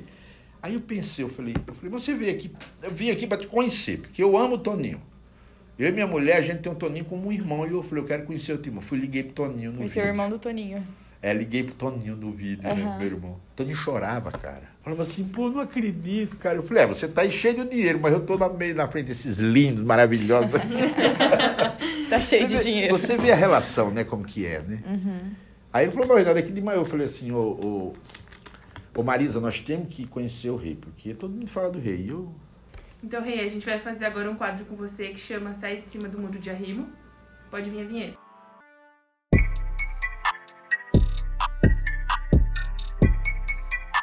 É jogo rápido, então eu vou te fazer duas, é, duas opções e você escolhe uma. Tá. É, tomar uma breja de Jogo dia ou de rápido, noite? hein? Qualquer hora. 5-5 ou na bodega? La Bodega. Ah, não. Mentira. Rei. Como assim? É, O 5-5 é da Não é que FAO. eu seja conservador, É conservador, não gostei dessa resposta. mas é que eu já tenho muita história ali. Antigamente eu ia direto, cara. No 5-5 eu fui uma vez e de repente eu até é, nem tenho. Eu fui lá, eu tive uma experiência meio ruim com o dono a primeira vez, ele me atendeu meio ruim, eu sou meio enjoado com isso. Ah, não, mas vamos agora, depois aqui do, do podcast pra mudar isso aí. Pode fazer. Cidade grande ou interior? Interior. Frio ou calor? Calor. Prédio antigo da FAO ou atual? O atual. Ó, É isso. gostei, gostei. Não, assim, porque assim, não, não resta dúvida que aquilo que eu te falei, eu passei lá outro dia, eu fui lá só visitar, eu chorei ficando vendo lá. Porque eu fiquei 25 anos ali, e minha história ali faz parte da minha história. Só que assim, o prédio da FAO hoje tem, tem conforto para vocês e para quem vai, né? Na época lá tava horrível, né? Cachorrinha dentro, aquele negócio baixo, calor do cão, né? Só que os caras mancaram na projeto aqui do prédio, né? Porque esses brisos puseram depois, né? Ah, não foi logo que fez? Não sabia. Que deu, que deu, eu, eu tenho, eu tenho uma, uma- uma crítica muito forte da FAO, que Lelé veio dar uma palestra aqui. Já ouviu falar em Lelé? Óbvio, óbvio. Nossa, eu conheci ele no primeiro ano, né? Porque antes eu não conhecia o Lelé. E aí, meus amigos do primeiro ano, todo mundo sabe que, tipo assim, eu me apaixonei pelo Lelé. A gente fez sistemas com o Marlon, sabe? E a E Mel. aí teve A Mel tava aí. O Marlon. É, só tava o Marlon. né? É, sim, foi o Marlon que deu. Daí eu lembro que o nosso projeto era um do Lelé. Foi quando eu conheci mais ele, eu peguei livro dele e tudo mais pra gente entender mais. Me apaixonei pelo É. Lelé. Sim. Mas enfim, ah, O Lelé não existe, cara. Teve o Elé em. Não existia. Tati. Eu, eu, tem uns caras que eu acho que não tinham que morrer. Lelé, é, Paulo Freire e Milton Santos. Eu acho que esses caras não eram pra morrer, nossa, não. Milton Santos.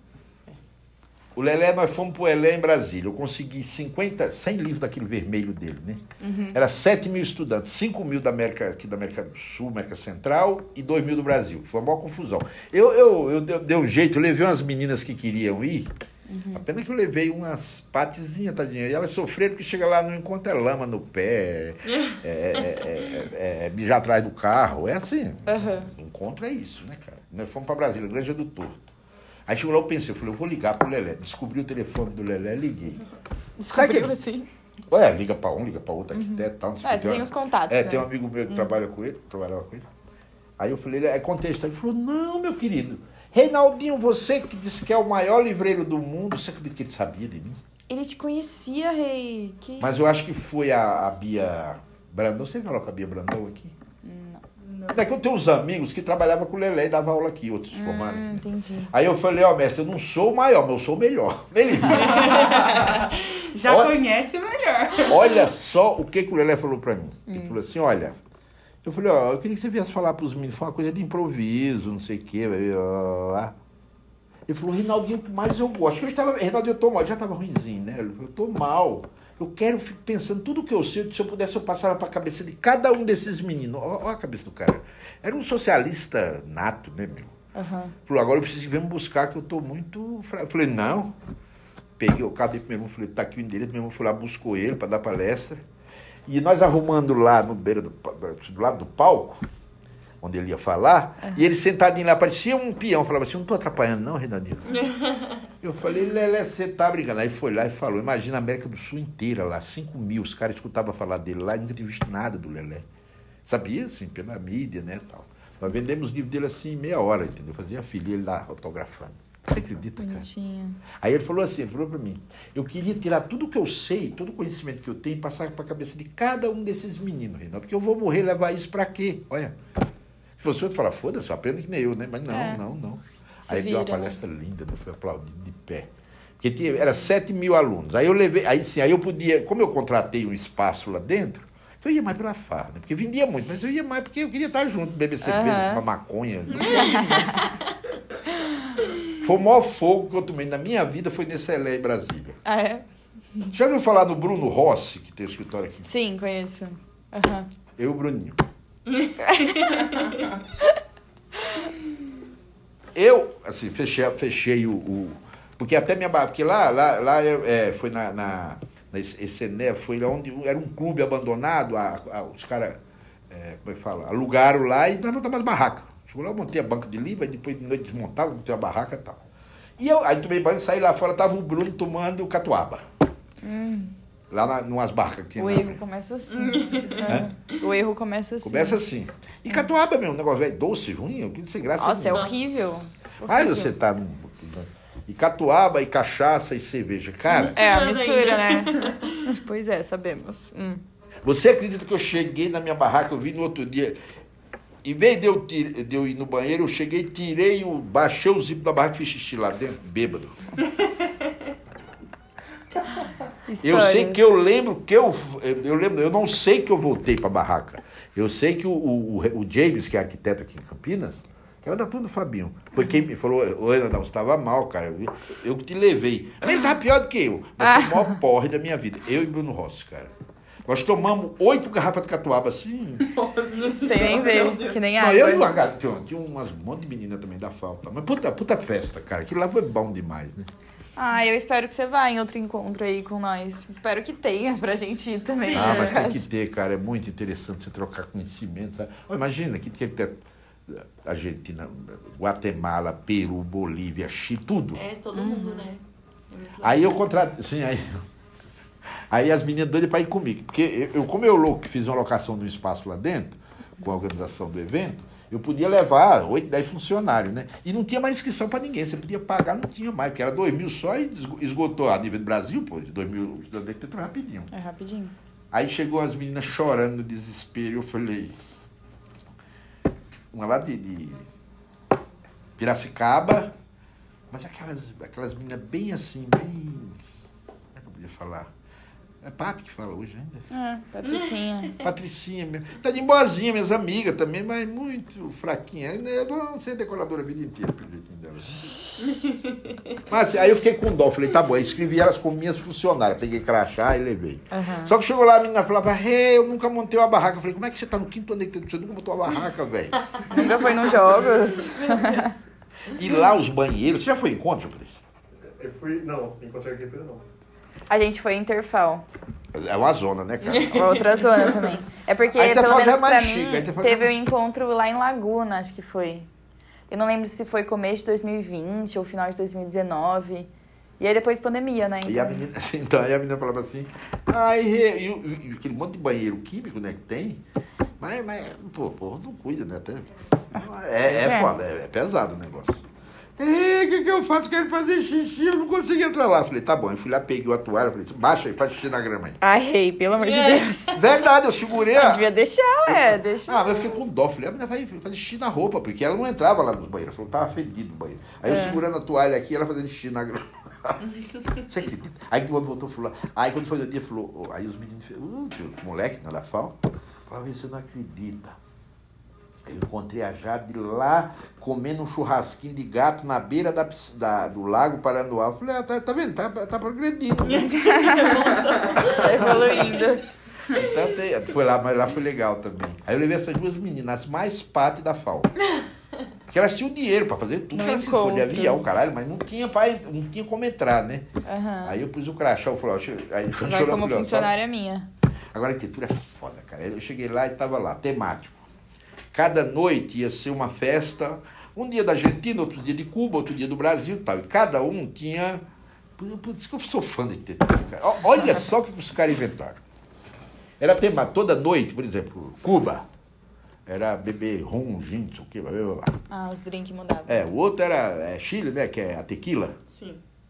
Uhum. Não. Nossa, é México. México, é México, México, México. tequila. Brasil. Caipirinha, Caipirinha. por favor, né? Não, e, e mexer caipirinha para 7 mil pessoas, me- é amassar limão. Aí eu fiquei vendo aquilo lá e. Vai Atlético, eu quero ver a Não, Atlético escuta fazer. só. Amassar limão. Não, fazer caipirinha, você tem que amassar o limão, ou pôr lá dentro. Ah, tá. Eu achei que era na tequila. Eu tava, meu Deus. Não, é no dia do Brasil, quero No que dia do Brasil. Aí eu fiquei pensando, olhei aquilo lá, eu falei, mas que- como é que vai fazer caipirinha para 7 mil pessoas, né? Nossa, realmente. Porque era muito, foi o encontro que eu fui que tinha mais gente, né? A fila dobrava, saía da Granja do Torto lá. Sabe o que, os caras fizeram? Saiu na capa do jornal eh, de Brasi- do Correio Brasiliense. Vocês são muito criativos, cara. Eles pegaram, foram atrás de uma betoneira, Não. Não. Ah, falando assim. Porque não, tinha, não existia outra possibilidade, não foi isso, não fosse isso. Uma betoneira, lógico, como era uma empre, um, um evento de arquiteto, construção, caralho, até doaram para a Comorg. É. Uma empresa, uma betoneira nova, zero bala. Lá, eles falaram que lavaram, mas eu acho que não, que sentiu o cheiro de de tinta. Chegava lá, ele jogava um saco de açúcar, aquele galão de gente. cachaça desse tamanho e saco de gelo lá dentro. Os caras arrumaram uma Eu betoneira. tomei é, caipirinha a noite inteira, geladinho, uma delícia, cara. Da e assim, aí, aí onde está o concreto, eles fizeram uma redução, lógico, né? E uma torneirinha aqui, era só chegando com as canecas do encontro e tch, tch, tch, enchia em três Nossa, minutos. Aí, Atlético. Você acredita que... que meu, não tinha... Porque imagina, você ama- quer amassar limão, quebrar gelo para 7 mil pessoas? Nossa, não tem como. Eu pensei, eu falei, vai ser o maior transtorno, vai ter confusão. Não. E tinha uns moleques lá que o negócio deles era tirar de um freezer gigante que tinha lá, o saco de gelo, jogar lá dentro, aquele negócio virando e quebrando, entendeu?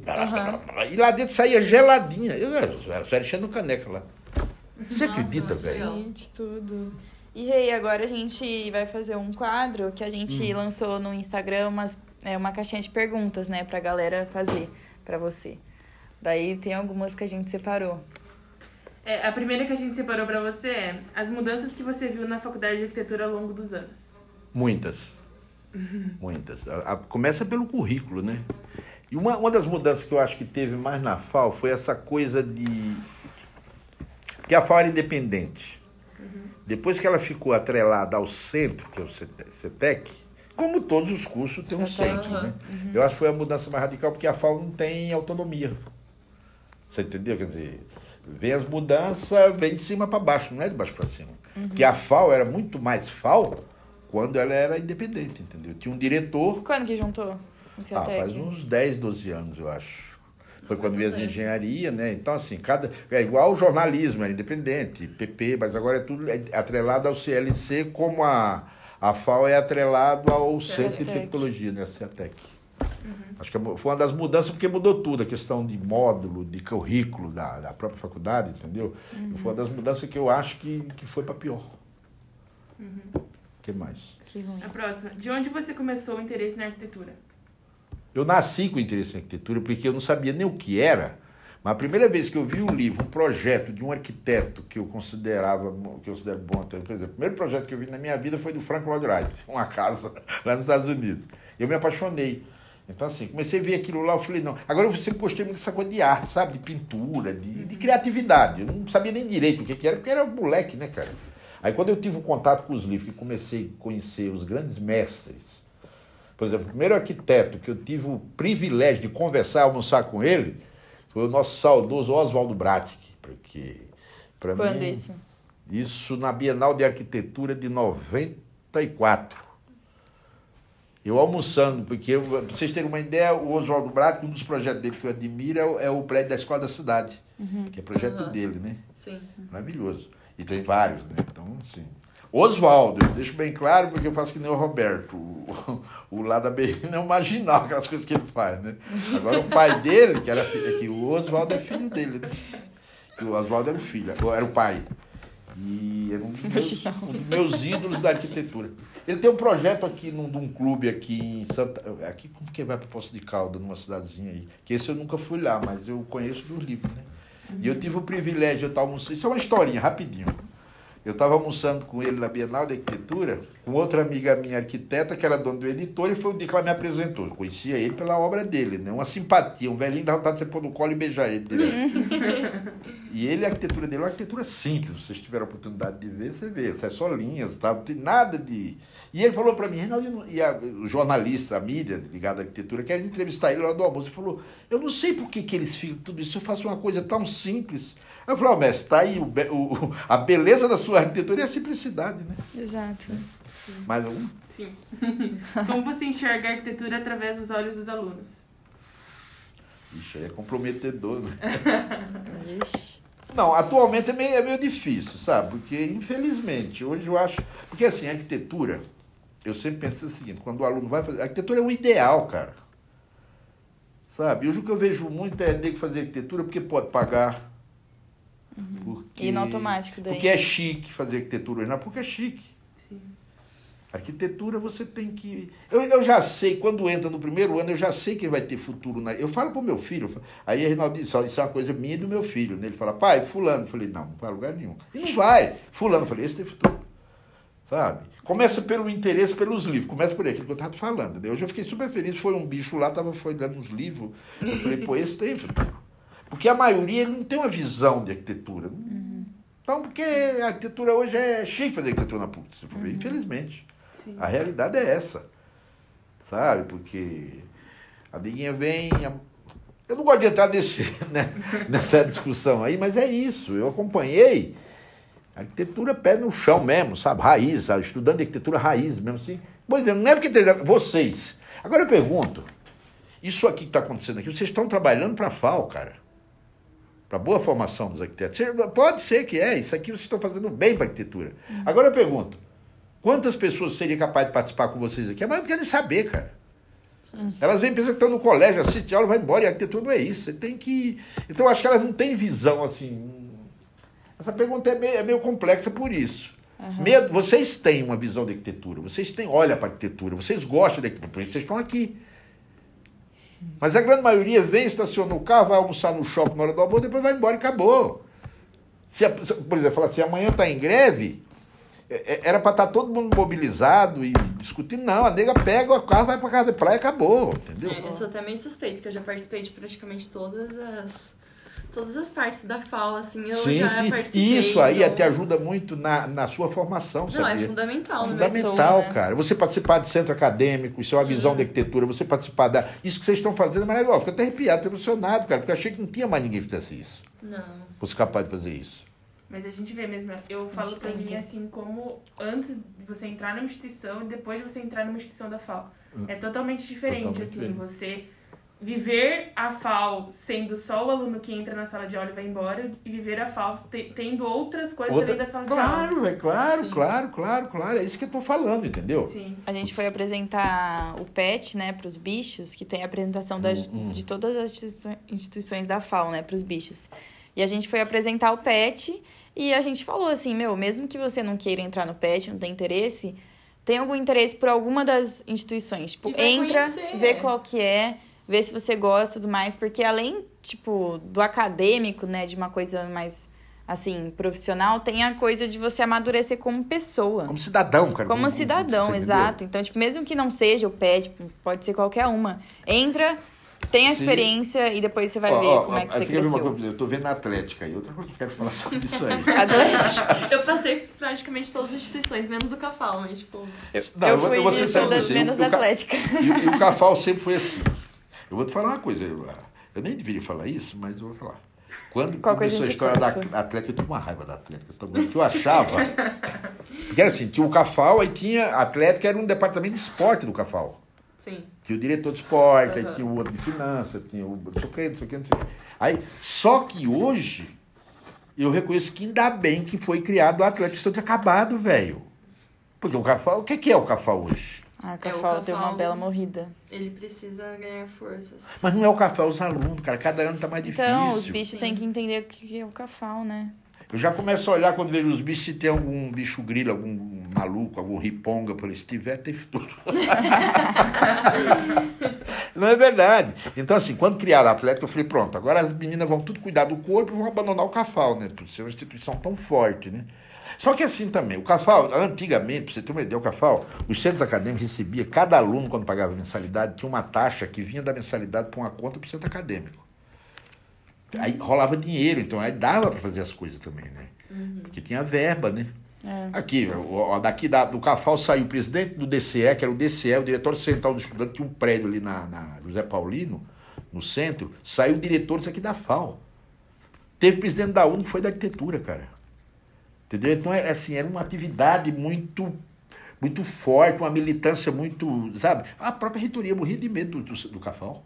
Sério. Opa, da Não, eu espero muito que volte. Real, eu espero muito que volte. Mas eu Agora, acho que pra deu uma... voltar, depende de aluno, cara. Depende dos Sim, bichos, total. Porque agora quem tá no Cafal que eu saiba é a galera que tá saindo já, entendeu? TFG, Eu não vejo um ano. bicho, segundo... E até, essa coisa da pandemia acabou de foder, né? Porque dois anos sem presença nenhuma. Ah, a pandemia ferrou Né? tudo. Sim. Vocês não têm, assim, você tá no terceiro também, né? Sim. Você não teve vivência, tá tendo agora, né, Fê?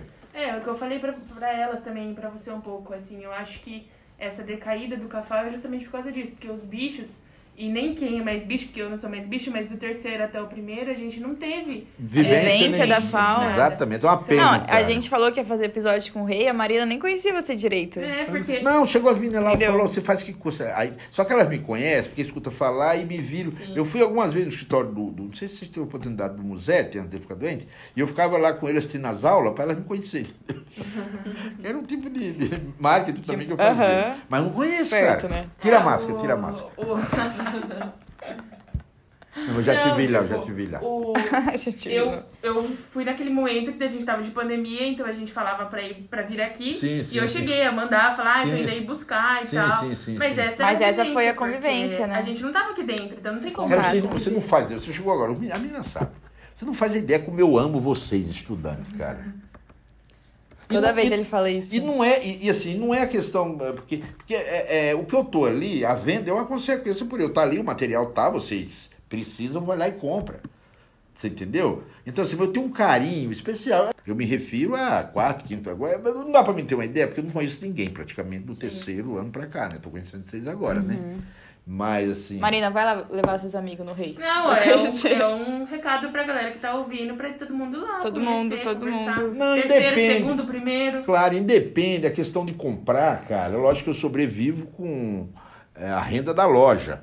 Mas não é, o minha, meu tesão não é, é vender, Só lógico, vender. mas é que vocês vão lá e falam assim, oi rei, conheço o rei, eu conheço a fulana pelo nome, pô, é maravilhoso. Chega lá, ouviu o episódio do rei, vinha aqui conversar. Sim, opa, opa. Então, assim, Eu- é pra eu- Ó, quem chegar lá no rei e falar que escutou Tem o, cupom, o aquela- episódio, tem um cupomzinho de cupom de desconto. desconto. Claro, mas, mas assim, eu, eu olha, eu tenho um carinho especial, porque é aquilo que eu te falei, pelo tudo que a arquitetura representou na minha vida e como vocês me tratam, não tem como ser diferente. Eu ter esse carinho por aham. vocês. Agora, isso é de aluno até Roberto Leme, que é velhinho já. sabe? Professores. O Pedro Paulo me trata de um jeito, cara. Eu falo, ah, Pedro, porra. Falou, não, eu sou o cara, não sei o que. Eu falei, não, cara, eu não sou, eu sou o livreiro de vocês aqui, tá? E amigo e tal. Pedro, todos, todos, todos, todos, todos. Não tem um. Não, mas você sabe que você é o cara, rei. Você sabe Ah, disso. Você sabe tudo que você construiu, você sabe, sim. E tem que saber mesmo, tem que se orgulhar, total. É, eu tenho muito orgulho e assim, sou muito feliz com isso, entendeu? E Rei, acho que pra fechar essa conversa aqui, acho que você é uma pessoa talvez a que mais apta pra fazer isso, é dar uma referência de um livro, de um filme, de um documentário que você acha não necessariamente ver com arquitetura, tá? Mas pode ser também, se você quiser. Mas que você dá aí de dica pra galera. Fica difícil pelo seguinte, principalmente livro, porque eu tenho meus, meus ídolos, né? É, tem os preferidos, né? Mas, por exemplo, um livro que eu tenho agora, dois, é o do Marcos Acaiaba, que eu acho que todo arquiteto tem que ter. Ah, isso aí desde o Olha, primeiro me ano. perdoe os outros arquitetos que. E o do Marcos Acaiaba e o do Brasil Arquitetura do Marcelo Ferraz, porque para mim né, foi duas obras de projeto, as últimas publicadas, as melhores, entendeu? Uhum. E isso eu não vou discutir, porque se eu for falar, eu falo de Lina, eu falo de Oswaldo Bratti, que, sabe? Tem esse livro do, do Marcelo, eh, do Márcio, que saiu agora, que é Diálogo do Leleco. E o Lelé Ah, tá. também tem uma galera, né? Tenho um monte de ídolos, né? Agora eu acho, resumindo, essa questão de livro. Qualquer livro que você consultar vai te ajudar e vai te enriquecer teus conhecimentos. Você não tem a menor dúvida disso. Né? Com certeza. Mas esses dois, então, são a diquinha do rei. Eu, a dica que eu dou. Diquinha do rei. diquinha do Não, rei. e sem contar, né? Tem vários ainda mais. Tem Paulo Mendes lá, que tem um sobre a casa do Butantã, que é muito lindo E também. a gente encontra na sua livraria? Encontra na minha livraria com desconto. Então quem aí, falar que galera. é sua. e quem falar que é Assim seu. que é bom. Essa é a nossa conversa. É verdade. Assim que é bom. Ah, se eu fosse falar de livro de arquitetura pra vocês aqui, ó, eu tenho. Ó, por exemplo, tem uma historinha que eu vou contar. Outra. Posso? É, Dá pode tempo contar, aí? Lógico. tempo. Em 1982, 83, tinha um rapaz de Jundiaí que estudava aqui. Francisco Spadoni, o nome dele. E esse cara era super meu amigo, ele era do Cafal, isso do, no, fim, no, no início dos anos 80. Tá, e ele ia desistir, eu viajava, eu trabalhava, ele, ele era de, de Jundiaí e eu de São Paulo, eu viajava todo dia. Ele só continuou assim ainda porque eu dava carona para ele. Eu, ele, tipo assim, eu, eu só vendia livro. E tinha, na época não tinha computador, então se usava o normógrafo Que eu não sei se você sabe o que é Nem isso. que que é. É umas regrinhas que vem com as letrinhas pra você fazer as legendas. Hoje Hum, o computador faz tudo. Tem aranha que chama e põe a caneta nanquinha ali e você vai passando aquela ponta seca na letra, ela vai saindo aqui. Bom, Uhum. isso aí era o top de lindo, todo arquiteto tem que ter. E o Spadoni, que a gente chamava de Chico Manga, esse apelido ele ganhou num, Chico num Manga. bicho, Chico Manga. Num Por bichou? Por causa dos punk manga, é. Aí, o sonho dele era ter um, normógrafo desse. Viu um cara vender aqui de contrabando aqui dentro. Então ele vinha, mas tinha que ser dinheiro na hora. e Tal. E o Chico não tinha. Eu fui, eu vi que ele queria muito, eu comprei um troço desse. Entreguei para ele e falou, ó, ó, Espadano, você- ô, Manga, você vai me pagando aí como você puder, 10 conto por mês, 5, 2 vezes. Era um negócio de uns 2 mil reais, no mínimo. Eu estou contando essa história porque até hoje ele fala para mim isso. Eu sei que resumindo, eles que editaram a primeira revista Óculo. Nossa. Ai, a Jane sempre fala. A Jane conhece, com certeza. Claro, conhece. Jane, Jane eu conheci Jane Bichette também. É. Eu ia levar livro para casa da casa da Jane, lá em Moema, onde ela morava. Às vezes ela encomendava algum livro e ia levar lá em São Paulo. Bom, e o Spadoni, Janinha. e o Spadoni se formou. Conseguiu com muita luta. O pai dele era de Jundiaí e tal, não sei o que, pobre e tal. E foi- é na época que pobre fazia arquitetura na PUC. E foi embora para a França. Chegou lá, trabalhou de tudo. Eu sei que ele caiu no escritório do Kenzo Tange, que é um, um, um arquiteto japonês, não sei se já ouviram falar. Ele- as maiores coberturas do mundo, estrutura de sinais, está no escritório dele que fazia até os anos 2000. Tá? Grande estrutura. Tipo, cobertura do Maracanã, é o escritório do, do- Kenzo Tange e outras obras que ele tinha. Tem escritório em Paris. Tá? E Chico trabalhou. Resumindo, ele voltou. Onde eu quero chegar? Ele voltou, deu aula, fez mestrado, doutorado, pós-doutor, tal, não sei o quê. Ele chegou a dar aula seis meses aqui. Onde eu quero chegar? Hoje eu vendo o livro dele, tem monolito dele aqui que eu tenho na loja, do escritório dele. Você vê, né? Aí, aí hoje ele é professor da FAO, da USP lá em São Aham. Paulo. Eu chego lá e ele fica fazendo reverência. Eu fico morrendo de vergonha. Ele fica fazendo reverência pra mim. Ô, oh, isso tá feito, isso tá feito de, de Nestor, daqueles caras cabeção lá. Né? Fala, Ah, aqui, eu sou- a culpa de eu ser arquiteto. Esse safado aí que fez eu ser arquiteto. Aí quando ele veio dar aula, eh, dar uma palestra aqui na Semana Integrada, uns dois anos atrás, antes da pandemia, ele na hora falou, olha, todo esse discurso que eu fiz dos livros, ele falava, não sei se, se sabia que eu estava, ele jogou um chamego. Ele falou, não sei se ele está aqui ainda, mas ó, tipo, uma das pessoas que mais influenciou minha formação foi o Reinaldo, pelos livros que ele tem, é uma família maravilhosa. Ele é amigo meu irmão também, lá da USP do Maquinho. E falou, e falou, aí chegou e falou assim, Rei do céu, o cara te conhece. Eu falei, pô, o cara, eu dava carona, levava pra ele toda semana, né, lá. Então esse cara voltou, ele tem ganho uns concursos. Hoje ele tem uma equipe de 40 arquitetos trabalhando no escritório dele, você acredita? Nossa. Aí quando terminou, aparece, lógico, ele foi lá, foi meia hora abraçado lá dentro da loja. Eu gosto do Chico pra caralho. Ele é uma pessoa que, que assim, cresceu, né, cara? Uhum. E eu acho que com essa história, mais uma história de uma pessoa que se formou na arquitetura por conta do rei, né? Eu acho que dá pra ver o quanto você planta semente nos outros, seja pelos seus livros, seja por uma conversa que a gente vai sai da FAO, vai lá no refeitório, comer alguma coisa, vai conversar com você e Ah, sai melhor ainda. É, lógico, é, é- é melhor porque vocês são gostosos de conversar. Mas eu acho que é justamente essa troca, assim. E também E- só o amor pela arquitetura contagia também, acho Contagia. que todos os alunos. É, eu acho Totalmente. que todo mundo que escutou já vai pegar o livro. É, Tem muito dele. professor que não tem o seu olhar de paixão pela arquitetura que Eu você sei, tem. sei, Sim, sei, com eu sei, certeza. eu sei. E às vezes, eu, e assim, quando chega o pessoal, principalmente primeiro e segundo ano ali, é que vocês não, infelizmente, vocês não. Mas ainda dá em tempo. Aí eu fico falando essa história que eu estou contando aqui, muitas bichetes já sabem. Aí umas ficam, ah, conta mais. Eu posso vir aqui depois e contar mais? Eu falo, pode, a gente falar da arquitetura, eu falo o dia inteiro. Mas é isso, porque é gostoso sair da FAO, às vezes você tá, sei lá, Você imagina? num ambiente estressante. É, imagina essa história que eu estou te contando. Um cara, porque um dia eu ainda quero, eu ainda quero, que eu até comecei a conversar com o seu Gil, né, dá pra você publicar coisa do Gil, cara. Sim, Isso tem muita coisa boa. Então, assim, imagina, um cara desse, eu pego lá uma revista, assim, tu, tá junto com o Márcio Koga, com o Andrade Moretim, tá, o Chico Spadona, um cara que eu conheci. Ó, Chico paquerava, você ter uma ideia, o nível de amizade que tenho, Chico paquerava uma menina lá em Valinho, eu cheguei a pegar meu... Porque quando eu sou amigo, eu sou amigo mesmo. Aham. Pode ter certeza. De, do Espadona, eu chamo Chico, que é Francisco Spadona. Depois você põe lá no, no- no site, no escritório dele, pra você ver que, ah, que produção o cara Aham. tem. Dele comprar é, é, é, buquê de, de, de, de- Flor. de flor, eu pôr no carro e ir pra São Paulo e deixar na, pra, pra menina lá, porque ele tava paquerando. Ele, que- Olha, Aí eu falei, Chico, mas você que é amigo mesmo. Eu falei, Chico, é foda, né, cara? Eu falei, você precisa ver ela linda, ela saiu pra receber as flores no jardim, assim, descalça, pisando naquele. Falou, ô, Reinaldinho, para disso. Será que ela vai me querer? Eu falei, sei lá, é com você. Você não quer que eu. Eu só entreguei, eu só, entreguei. né? Então tem todas essas particularidades assim que. Né? Mas é isso, então. Essa foi nossa conversa com o rei. Convidado mais que especial. Um cara que, Ah, como você mesmo falou, né? Sobreviveu vendendo conhecimento sim, sim, sim. até hoje. Acho que muito mais que isso é essa troca que todo mundo tem com você. Acho que ser tão, ser, você ser tão famoso assim, pelo seu carisma também, acho que isso já responde muita coisa. Então, espero que de verdade você reconheça isso em você. E, enfim, eu espero mesmo que todo mundo tenha gostado, que chegou até aqui, tenha sentido um pouquinho o que, que é esse cara, o rei, o que, que ele é pra gente aqui na FAO. Então, gente, eu, eu assim, eu quero dar um boa tarde, bom dia, boa noite, depende da hora de quem for escutar. Mas eu só tenho que agradecer a vocês, porque chega uma hora, olha, eu tô com 65, 47 de venda de livros, né? Chega uma hora que eu, eu, tô me sentindo bem em pôr essas coisas para fora, sabe? Porque a gente conversa sai um ou outro, uma história com um, uma história com o outro. Mas me fez muito bem. Eu tenho que agradecer você, Lívia, você. A gente que agradece E totalmente. ao Pet, do modo geral, assim, porque o Japa também. Mas assim, foi muito bom. Espero alguém que. Ó, e quem me escutou e faz tempo que não me vê, vem me ver, vem fazer uma visita. Vem Você ver o sabe- rei, vem ver o rei. Você sabe que eu No sempre... 55 ainda. É, pode ser. Ó, você sabe que.